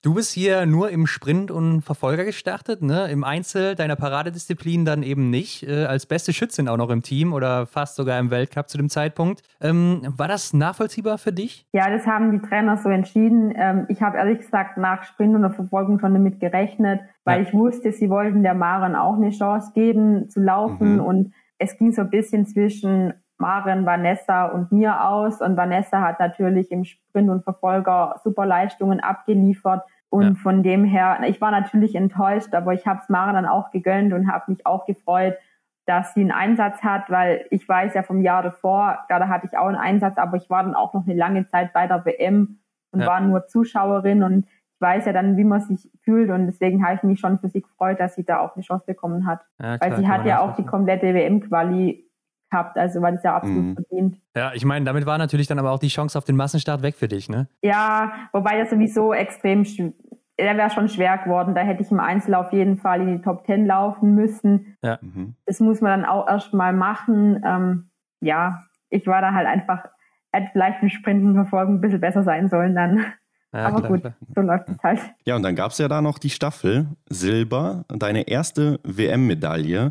Janina, wie fühlt sich das an? Ja, das war ein Wahnsinnsgefühl. Also das, das Rennen war ja von, ähm, hat ja so viele Berg- und Talfahrten. Mhm. Und als wir dann Franzi da ähm, ins Ziel gefahren sehen haben, wo sie dann die zweite wieder überholt hat, das war ein absoluter Gänsehautmoment. Da ja, gibt's auch noch, da gibt's ein ganz lustiges ähm, Bild oder kurzes Video von Denise und mir, wo Franzi dann ähm, die letzten fünf Schuss getroffen hat und wir wussten, also es wird auf jeden Fall eine Medaille.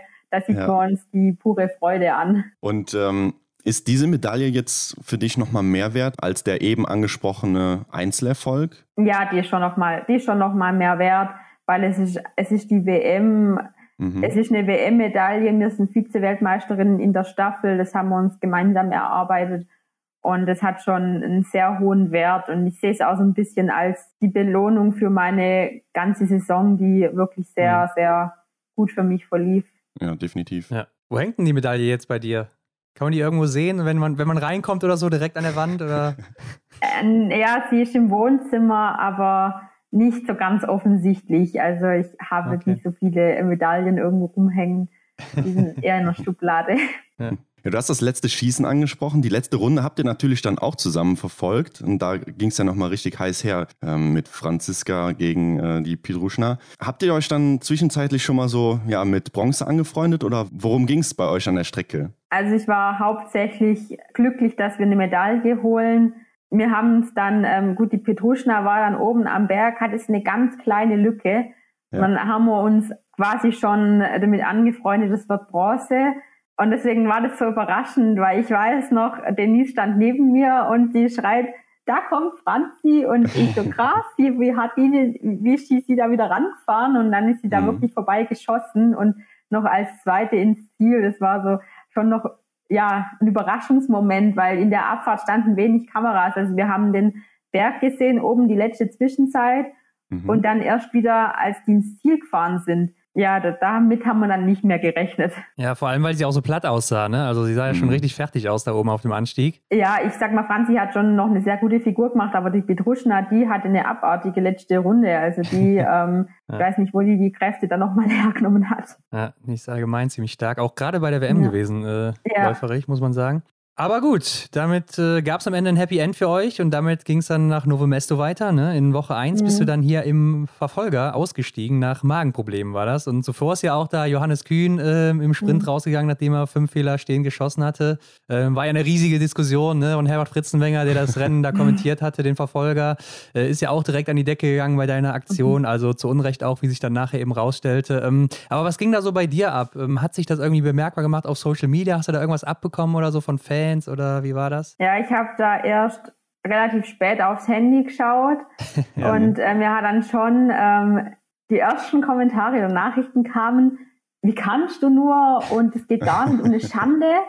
Ja. Und als es dann richtig gestellt wurde, ab einer gewissen Uhrzeit kamen nur noch äh, Genesungswünsche. Also ich muss dazu sagen, ich hatte schon in den mhm. Rennen davor und auch immerhin wieder in der Saison, gerade nach dem Rennen, extreme Bauchkrämpfe. Da weiß ich mittlerweile auch warum, aber das war halt so, in, wenn ich Glück hatte, war es erst nach dem Rennen, wenn ich Pech hatte, war es schon im Rennen. Aber ja. in dem Rennen war es dann so schlimm, dass ich einfach, dass es einfach nicht mehr ging. Also ich lag da auch dann zehn Minuten und konnte echt nicht mehr aufstehen, aber das hatten, hatten halt die Kameras nicht eingefangen. Man hat mich dann erst mhm. wieder gesehen, als ich dann von dem Ort zurück zum Skistand gelaufen bin. Das sah dann in dem Moment natürlich schon ein bisschen blöd aus. Ja, ich habe dann so gut es geht die ganzen Nachrichten, ich sag mal, ignoriert, weil ich hatte da auch mit mir selbst zu kämpfen. Ich wusste dann auch nicht, macht es Sinn, noch nach Östersund zu fahren, weil es mhm. mir wirklich schlecht ging. Und ähm, ich habe dann versucht, mich ein bisschen von Social Media fernzuhalten. Kann ich verstehen. Also wie schnell die Leute da auch mal drauf anspringen teilweise, wenn äh, jemand denen im Fernsehen da irgendwie eine Meinung vorgibt. Äh, aber haben die sich wenigstens ja. im Nachhinein dann wieder entschuldigt oder äh, kommt dann gar nichts mehr? Also manche ähm, Kommentare wurden dann wieder gelöscht von dem Verfasser, habe ich mhm. gesehen. Mhm. Ähm, aber ich habe jetzt da auch nicht, nicht so wirklich nachgeschaut ob ich da noch Entschuldigungen oder sowas gekriegt ja. habe. Ich glaube, hm. die Leute, die sich erstmal ähm, ja, blöd geäußert haben, die ja, haben dann halt einfach nichts mehr dazu gesagt. Hm, oder der Herbert? Der hat sich tatsächlich entschuldigt. Das fand ich auch ähm, super von ihm. Der hat ja. auch äh, versucht, mich anzurufen und hat sich dann auch über Facebook äh, entschuldigt und es war dann für mich auch in Ordnung. Also ah, ja. es war ja im Fernsehen wirklich nicht ersichtlich, mhm. was jetzt da war. Und ja, auch ja. kein Thema mehr. Ja, ich glaube, da war auch einfach das Problem, dass äh, die Aktion mit Johannes Kühn vorher war, ne? Und das schon so ein Problem war, weil er ja wirklich einfach rausgegangen ist, jetzt mhm. ohne krankheitliche oder gesundheitliche Probleme zu haben, ne? Und dann äh, passiert direkt im nächsten Rennen das. Das war, glaube ich, dann auch eher so das Problem ja. da an der Situation, ne? Ja, du hast überlegt, überhaupt noch nach Östersund zu fahren. Zum Glück bist du gefahren, denn hier hast du dich zum Abschluss nochmal richtig gut verkauft. Massenstart, Top Ten Platz ähm, bei wirklich windigen Bedingungen. Also ich glaube, da werden wir uns auch noch lange an die Situationen, an die Szenen erinnern.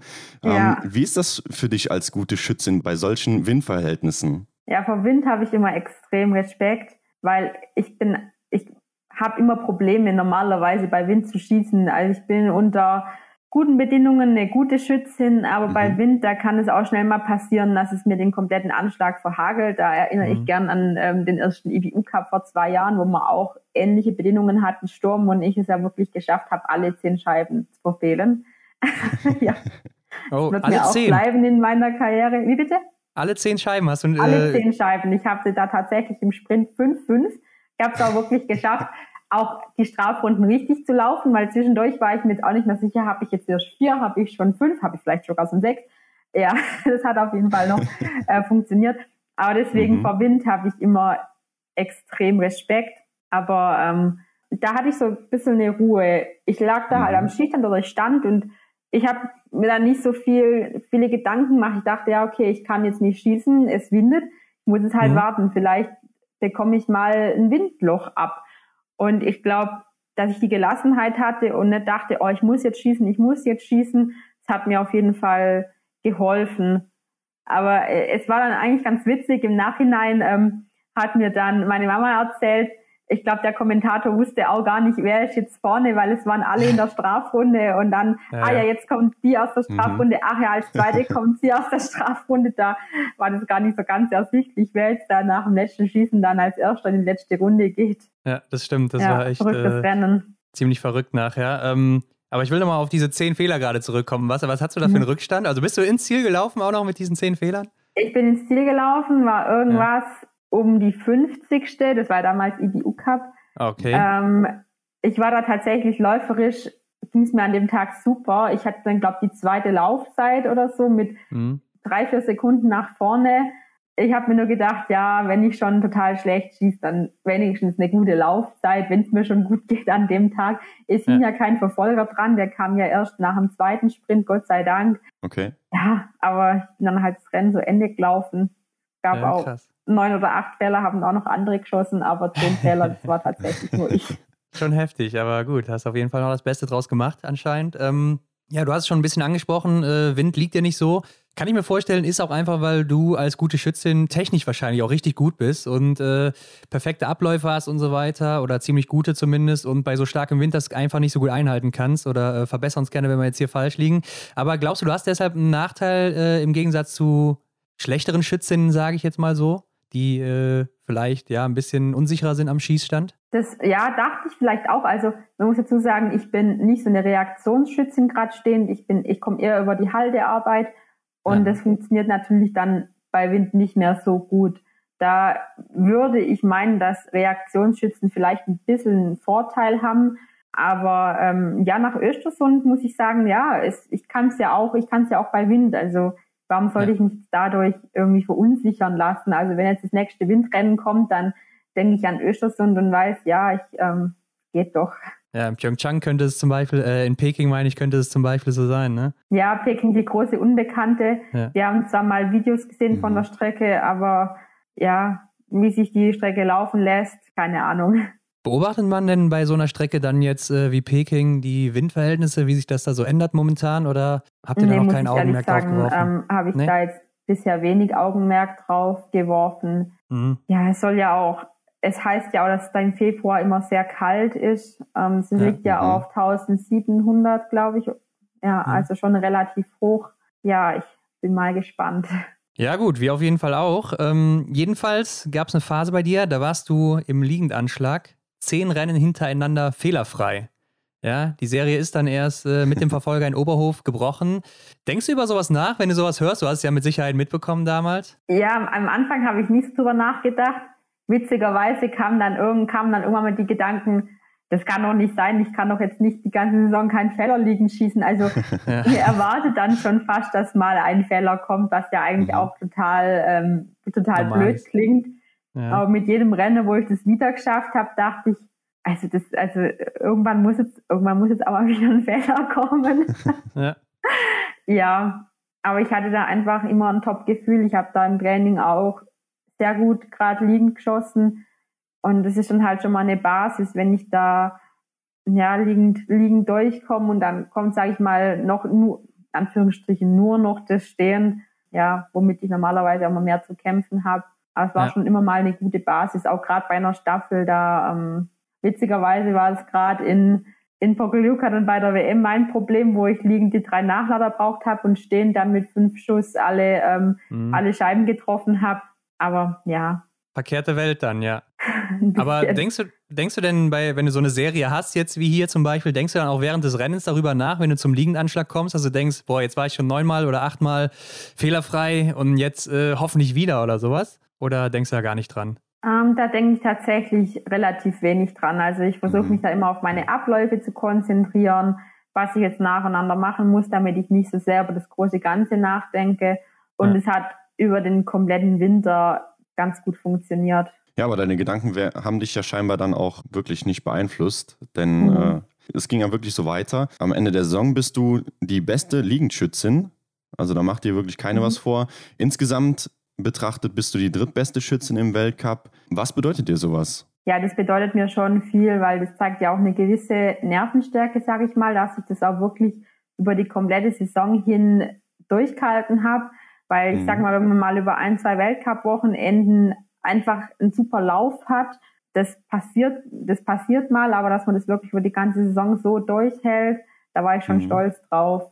Vor allem mhm. das Jahr davor war ja Schießen schon noch ein Problem, aber da war ja. auch alles neu im Weltcup, da ja, hatte ich noch mit so vielen Sachen, sag ich mal, da zu kämpfen und das hat sich dann auch so im, im Schießen wiedergespiegelt und dadurch dieses Jahr einfach die mentale Stärke, dass ich es durchgezogen habe. Ja. Mhm. ja. ich wollte es gerade ansprechen. Ne? Letztes Jahr da du äh, zwar noch nicht so viele Rennen, aber dennoch, du hast dich um 18 mhm. Prozent verbessert. Also das ist ja wie ausgewechselt, ne? als ja, äh, wärst du ja. ein anderer Mensch oder sowas. Ja. Wahnsinn. Ja, gerade in meiner ersten Weltcup-Saison, da lief mir so viel in der Birne ab, ja. was ich irgendwie nicht so richtig hingekriegt habe.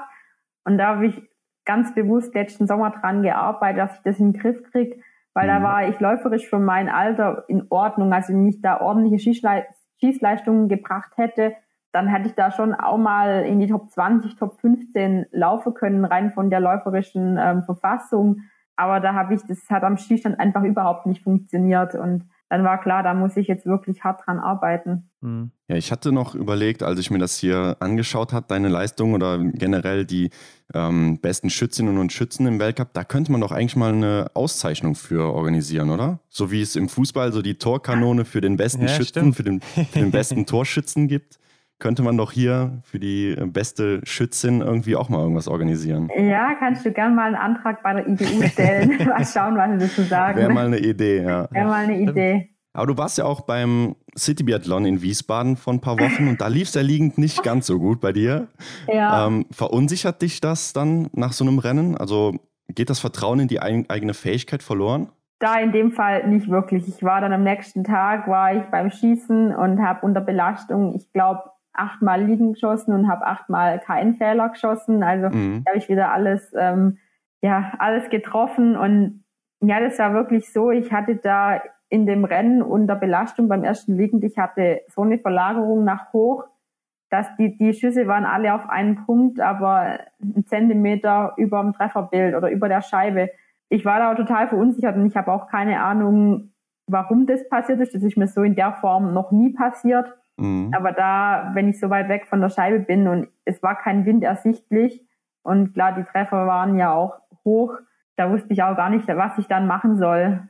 Ja. Mhm. ja. In dem Fall, ich weiß ja, dass ich gut liegen schießen kann. Ich habe das ja im Training immer gezeigt. Deswegen hat mich das jetzt langfristig nicht so sehr verunsichert. Ja, ich denke, der Schießstand da ist auch eigentlich relativ gut äh, sicher vom Wind geschützt, oder? Mhm. Ja, da ist das erste Problem, da gibt es vielleicht so eine gewisse Thermik, weil da steht ja ähm, ein Springbrunnen zwischen Stand 4 mhm, und 5 ja. und mhm. da weiß ich auch nicht genau, wie sich das Wasser dann ja dazu verhält, kann ja. es schwer einschätzen. Ja. Lenkt die Kugel nochmal so in eine andere Richtung. ja, ich, ich weiß, ich weiß ja, das kann nicht. Sein, also ja, wirklich. Irgendwas, irgendwas war da auf jeden Fall. Ja. Es mhm. war natürlich auch sehr heiß und mein Gewehr stand dann zwischen Prolog und Finale eine Weile nur in der Hitze und wir hatten ja kein zweites Anschießen mehr. Mhm. Ja, klar. Ich weiß es nicht so genau. Mhm.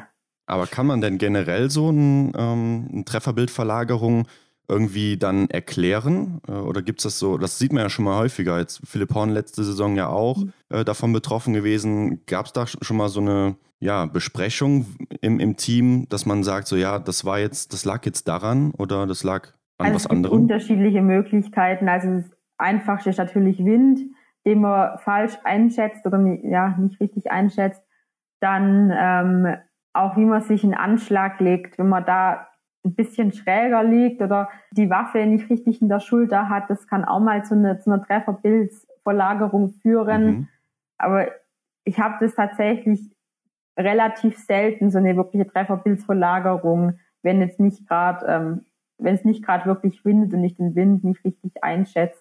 Aber ja, klar, im Anschlag, da macht schon eine Nuance, macht da schon viel aus. Oder vielleicht, dass der Schießriemen ein bisschen verrutscht. Mhm. Das könnte mhm. auch ein, ja, eine, eine Ursache sein.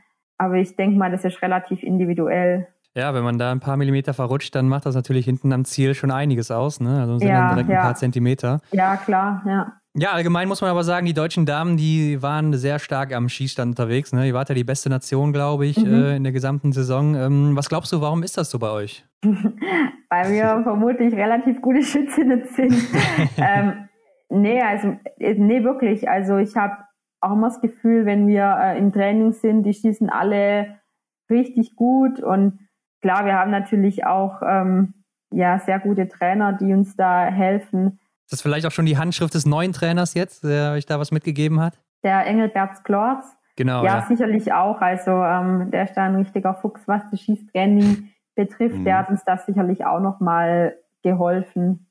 Aber prinzipiell sind die Mädels und auch ich, wir sind schon von Grund auf, sage ich mal, gute Schützinnen, was man auch im Training sieht. Und ja, gut, dass man es dann auch im Wettkampf rüberbringen. Und auf Instagram haben wir gesehen, du bist demnächst mit neuer Waffe am Start. Heißt es nicht eigentlich Never Change a Winning Team? Ja, ich habe eigentlich, es war eigentlich schon Anfang vom Winter klar, dass ich mir nach dem Winter eine neue Waffe machen lasse, weil meine Waffe war relativ schwer und da war auch dann mhm. viel improvisiert und so ein bisschen umgebaut und verändert und ähm, ja, war auch einiges, sagen wir mal, ein bisschen provisorisch. Und dann war klar, wir ähm, fassen es alles zusammen und bauen dann im Frühjahr eine neue Waffe. Und als ich dann beim Bries in Oberhof war, hat er nur zu mir gesagt, ja, normalerweise würde das nicht machen, weil wenn man so gut trifft, dann sollte man da eigentlich nichts dran ändern. Ja. Aber ich habe mit der neuen Waffe, die ist 400 Gramm leichter, das ist natürlich auch ähm, ein Pfund und ähm, mhm. ich habe auch ein sehr gutes Gefühl mit der neuen Waffe, ähm, gerade mhm. im Training und ich bin auch der Überzeugung, dass ich mit der neuen Waffe auch gut treffe und wir haben vom Anschlag nichts groß verändert, wir haben nur die Dinge, die ich sowieso schon provisorisch an meiner alten Waffe geändert oder verändert habe, haben jetzt wieder ähm, ja, richtig gemacht. Und dann bin ich der Überzeugung, dass ich mit der auch gut schießen kann. ja, sehr gut. Ja, wenn man sowas alles hört, ne, wie gut du hier am Schießstand unterwegs bist, dann, äh, Janina, muss man sagen, das Einzige, was dich noch so von der Weltspitze trennt, ist ja bis jetzt zumindest noch das Laufen. Wie kann man denn da weiter nach vorne kommen oder wie kannst du da weiter nach vorne kommen? Ja, da habe ich mir tatsächlich in der letzten Saison auch ein bisschen mehr erhofft. Also ich hatte das Gefühl, dass ich so in der Vorbereitung auf die Saison, dass ich einen Schritt näher dran wäre, was mhm. jetzt leider nicht der Fall war ja, da gibt es schon noch ein, zwei Baustellen. Also sicherlich auch brauche ich nochmal ein, zwei Trainingsjahre. Ja. Da würde ich genau der Überzeugung, dass ich jetzt noch mal einen Schritt weiter bin dieses Jahr wie letztes Jahr. Aber gerade auch technisch, die 1-1er Technik, da ähm, verliere ich immer recht viel Zeit, weil ich stelle dann immer ziemlich schnell um in die 2-1 Technik. Wenn ich da noch ein ähm, bisschen mehr im 1-1er geben könnte, dann ähm, wäre ich da sicherlich auch noch mal ein bisschen besser. Ähm, ja, das ist dann eine Mischung aus, ja, was technisch da noch fällt und auch noch ein bisschen ähm, die Kraft. Mhm. Aber da bin ich dieses Jahr auf jeden Fall dran. Ich denke mal eher Kraft im Oberkörper dann wahrscheinlich, ja, oder? Dann, ja, genau, ja. Ja. Mhm. ja, das eben, das hat mir der Winter ja gezeigt. Ähm, am Berg war ich immer ganz gut dabei, aber gerade so in den 1-1er-Passagen, da hatte ich dann meine Schwierigkeiten. Hast du dann jetzt auch irgendwas geändert, um dann äh, schneller auf eine Denise oder eine Tiril oder sowas aufschließen zu können? Ähm, geändert im Training, ja, wie, also ich habe jetzt dieses Jahr relativ viel ähm, Doppelstockschieben quasi auch auf dem Plan. Ja, ja. Mhm. Ähm, so für die Oberkörperkraft und ähm, mein Techniktraining dann mit einem sehr großen Augenmerk auf die 1-1er-Technik und Natürlich ist auch nochmal wichtig, die, ähm, die Vorbereitung jetzt auch gesund und verletzungsfrei durchzukommen, dass ich das Grundniveau auch nochmal ein bisschen anheben kann. Und ihr wart in der letzten Zeit mal mit einer Maske um den Kopf auf mhm. der Strecke unterwegs. Und damit meinen wir natürlich jetzt hier keine FFP2-Maske oder sowas, sondern es ging um den VO2 Max-Test. Und kannst du uns mal näher bringen, was es damit auf sich hat und ja, warum man das macht? Weil das sieht man ja nicht alle Tage. Ja, ähm, das war so eine Spirometriemaske, die ähm, die maximale Sauerstoffaufnahme, also die VO2 Max misst. Mhm. Und die Tests machen wir normalerweise auf dem Laufband und dann mit Ausbelastung. Und unsere Trainer wollten jetzt mal sehen, wie viel wir denn tatsächlich auf der Strecke von unserer VO2 Max ausnutzen. Mhm. Ähm, oder wie nah wir dann, wie nah wir an unsere VO2 Max rankommen in einem Wettkampf auf der Strecke draußen. Und das war der Hintergrund. Ja, interessant auf jeden Fall, was man ja. da noch so alles rausfinden ja, kann, genau, finde ich. Ja. Ähm, was erhoffst du dir denn jetzt läuferisch in der nächsten Saison? Ja, dass ich vielleicht meine Laufzeitrückstand im Sprint von einer guten Minute auf, ich sag mal so 40 Sekunden mhm. ähm, runterbringe. Da bin ich in einem, ich sag mal, in einem guten Paket von ja. Läuferinnen, die vorne mitlaufen können, weil es gibt so zwei, drei, vier an der Spitze, die sich dann schon absetzen. Wir hatten letztes Jahr gesehen, die Tiril und dann haben wir manchmal die Marte. Mhm. Die waren schon auch mal gern 20 Sekunden vor der nächst schnelleren Läuferin. Also die haben da auch eine ja. Lücke. Aber so in dem Bereich, wo ich mir da vornehme, da ist ein großes Paket an Athletinnen, die dann auch die Qualität haben, vorne reinzulaufen. Und ich denke mal, wenn ich dann nochmal so 20 Sekunden an der Laufzeit abknabber in einem Sprint, dann sind es schon wieder viele Plätze, die es da nach vorne geht. Ja, dann wärst du so im Bereich, glaube ich, von Dorothea Viera ungefähr in der letzten Saison. Ne? Klar, die ja, hat jetzt auch ein bisschen genau. abgebaut und wird wahrscheinlich ja. auch wieder woanders hinwollen, so, aber bist auf jeden Fall dann vorne mit dabei, wenn du auch triffst, ganz klar.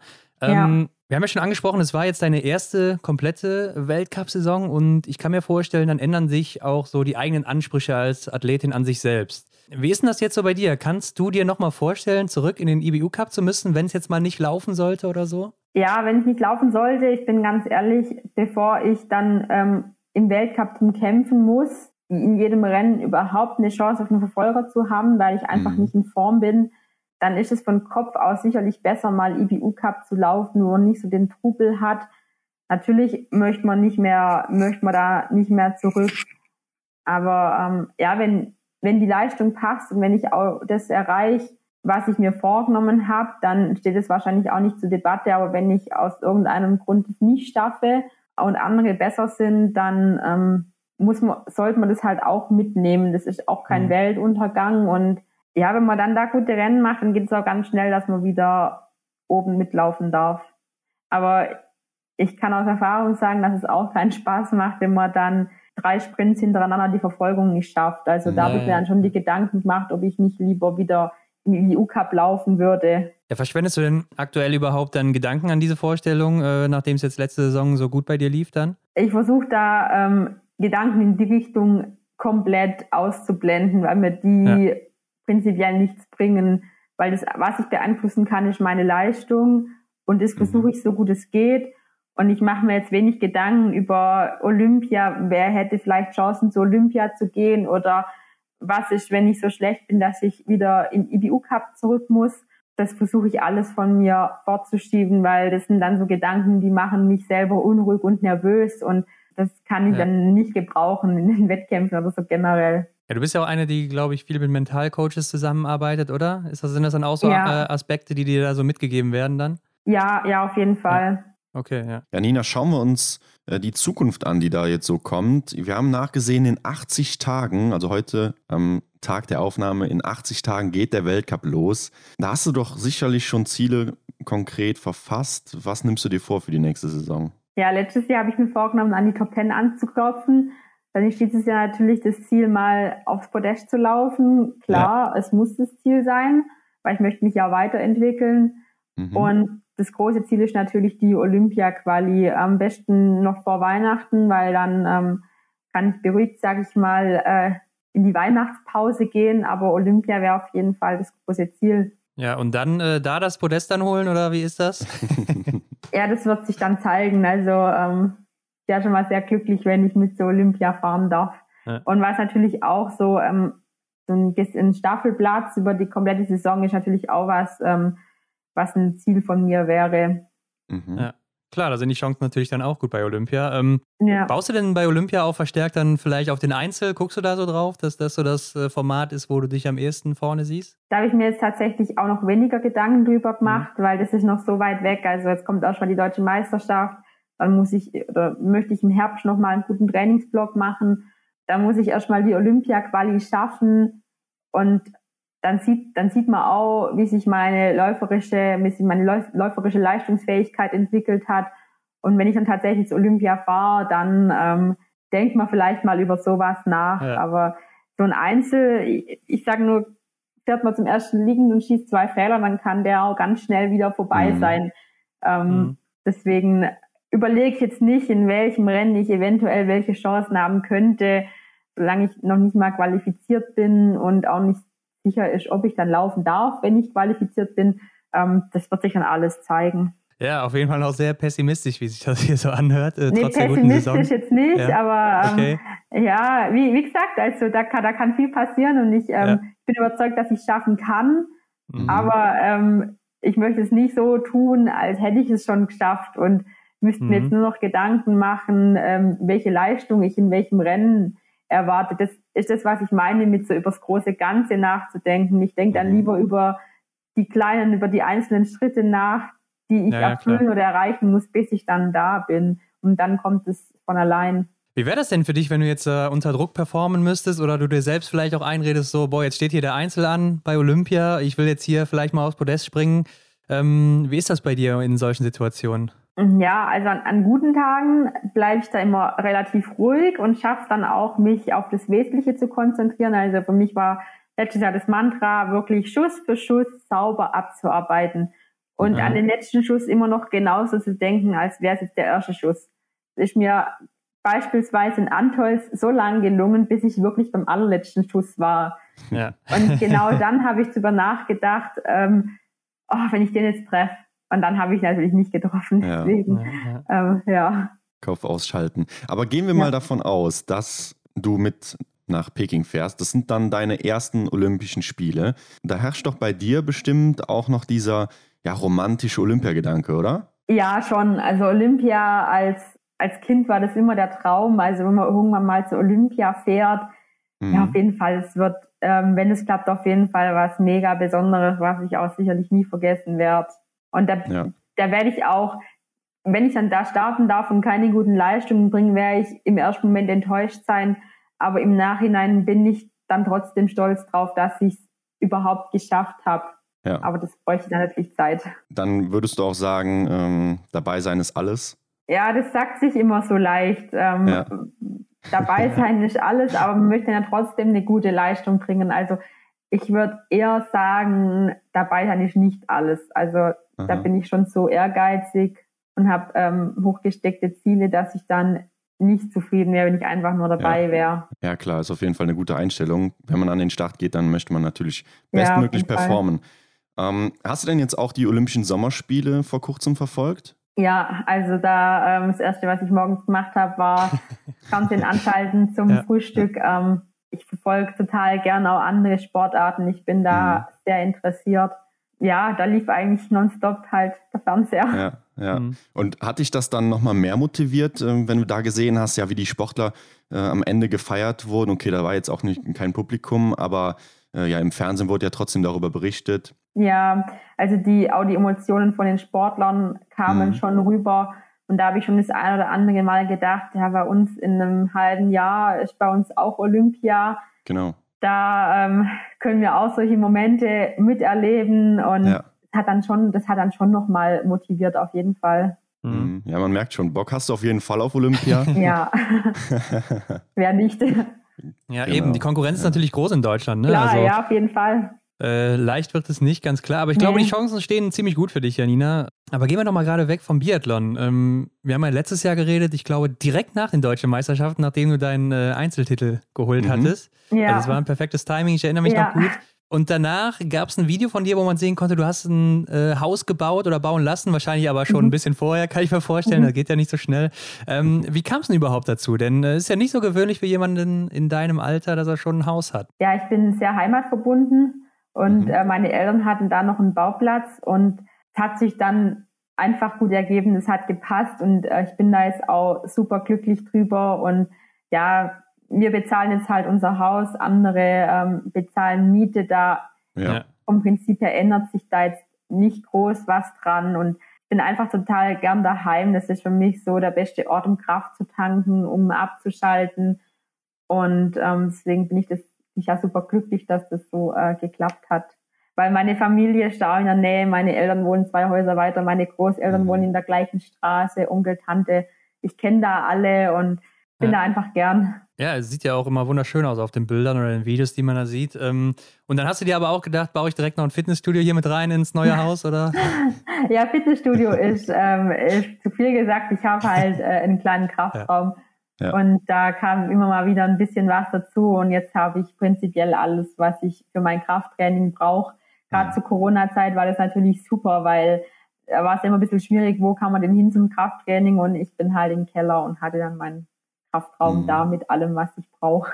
Mhm. Ja, stimmt, ja. das war gut. Ja. Und für die Basics braucht man ja auch gar nicht so viel Material, wie man vielleicht immer denkt. Nee, wir machen viel mit Langhanteln. Was ich dann ja. natürlich noch habe, ist ein AKZ und so ein Latzuggerät, eine Klimmzugstange, aber mhm. das ist eigentlich alles, was wir so brauchen. Deshalb war das dann auch völlig ausreichend. Ja, also da, wo du im Schwarzwald wohnst, da ist der Rest nicht vom AK da unterwegs. Nee.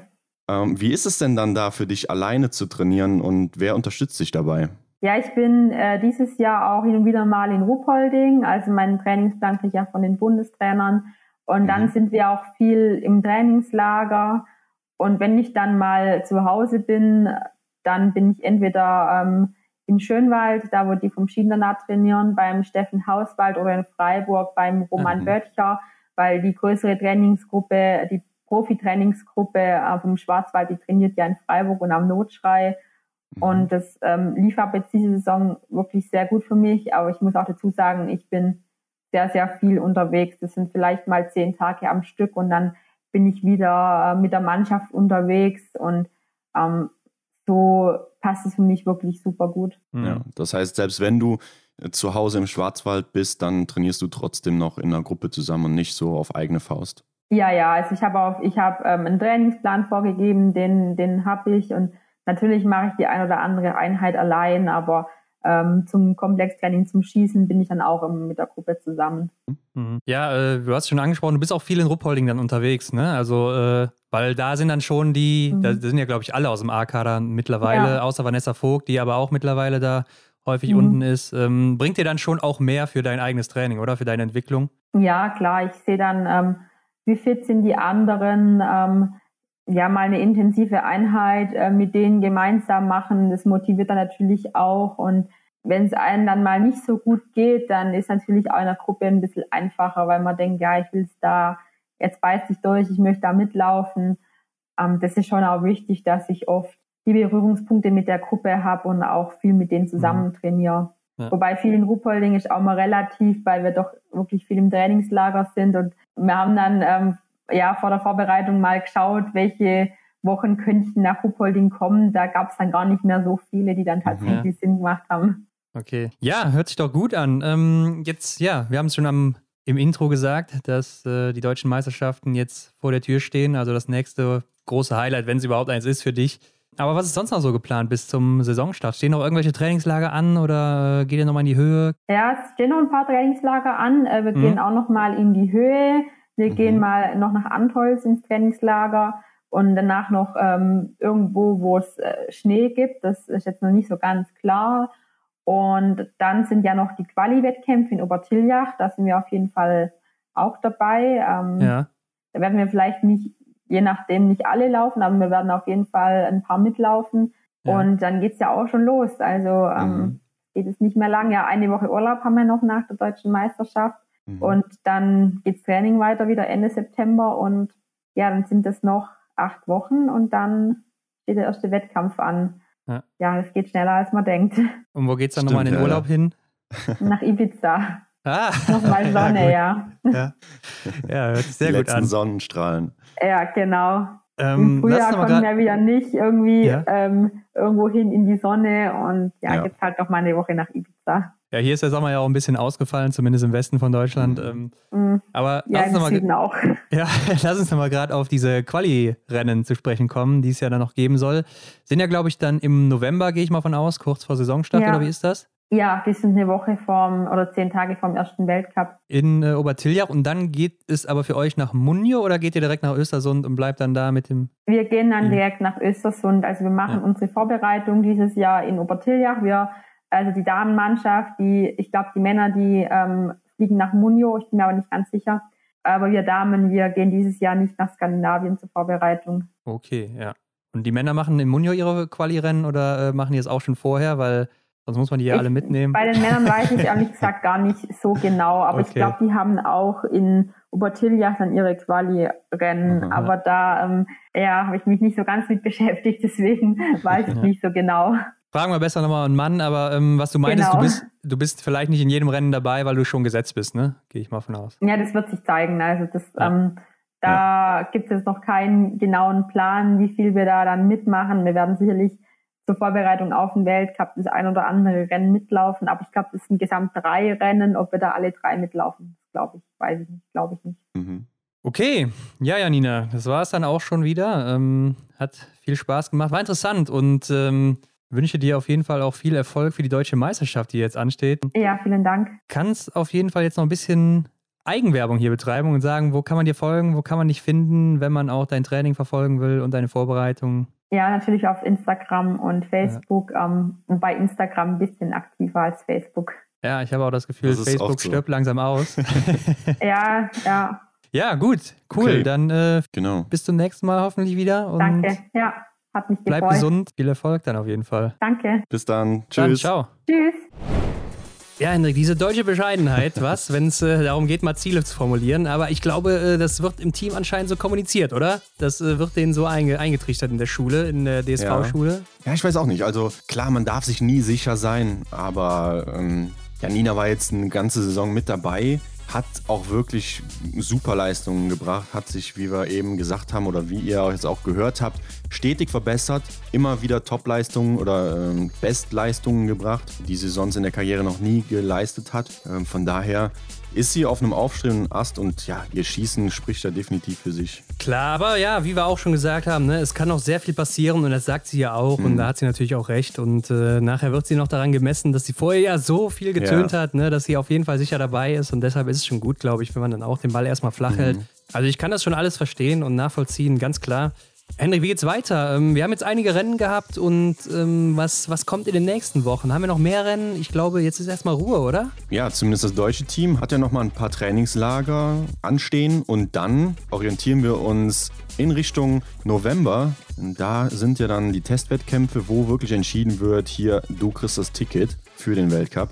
Bei der Aufnahme mit Janina waren es noch genau 80 Tage bis zum Saisonstart. Also es geht langsam in die heiße Phase.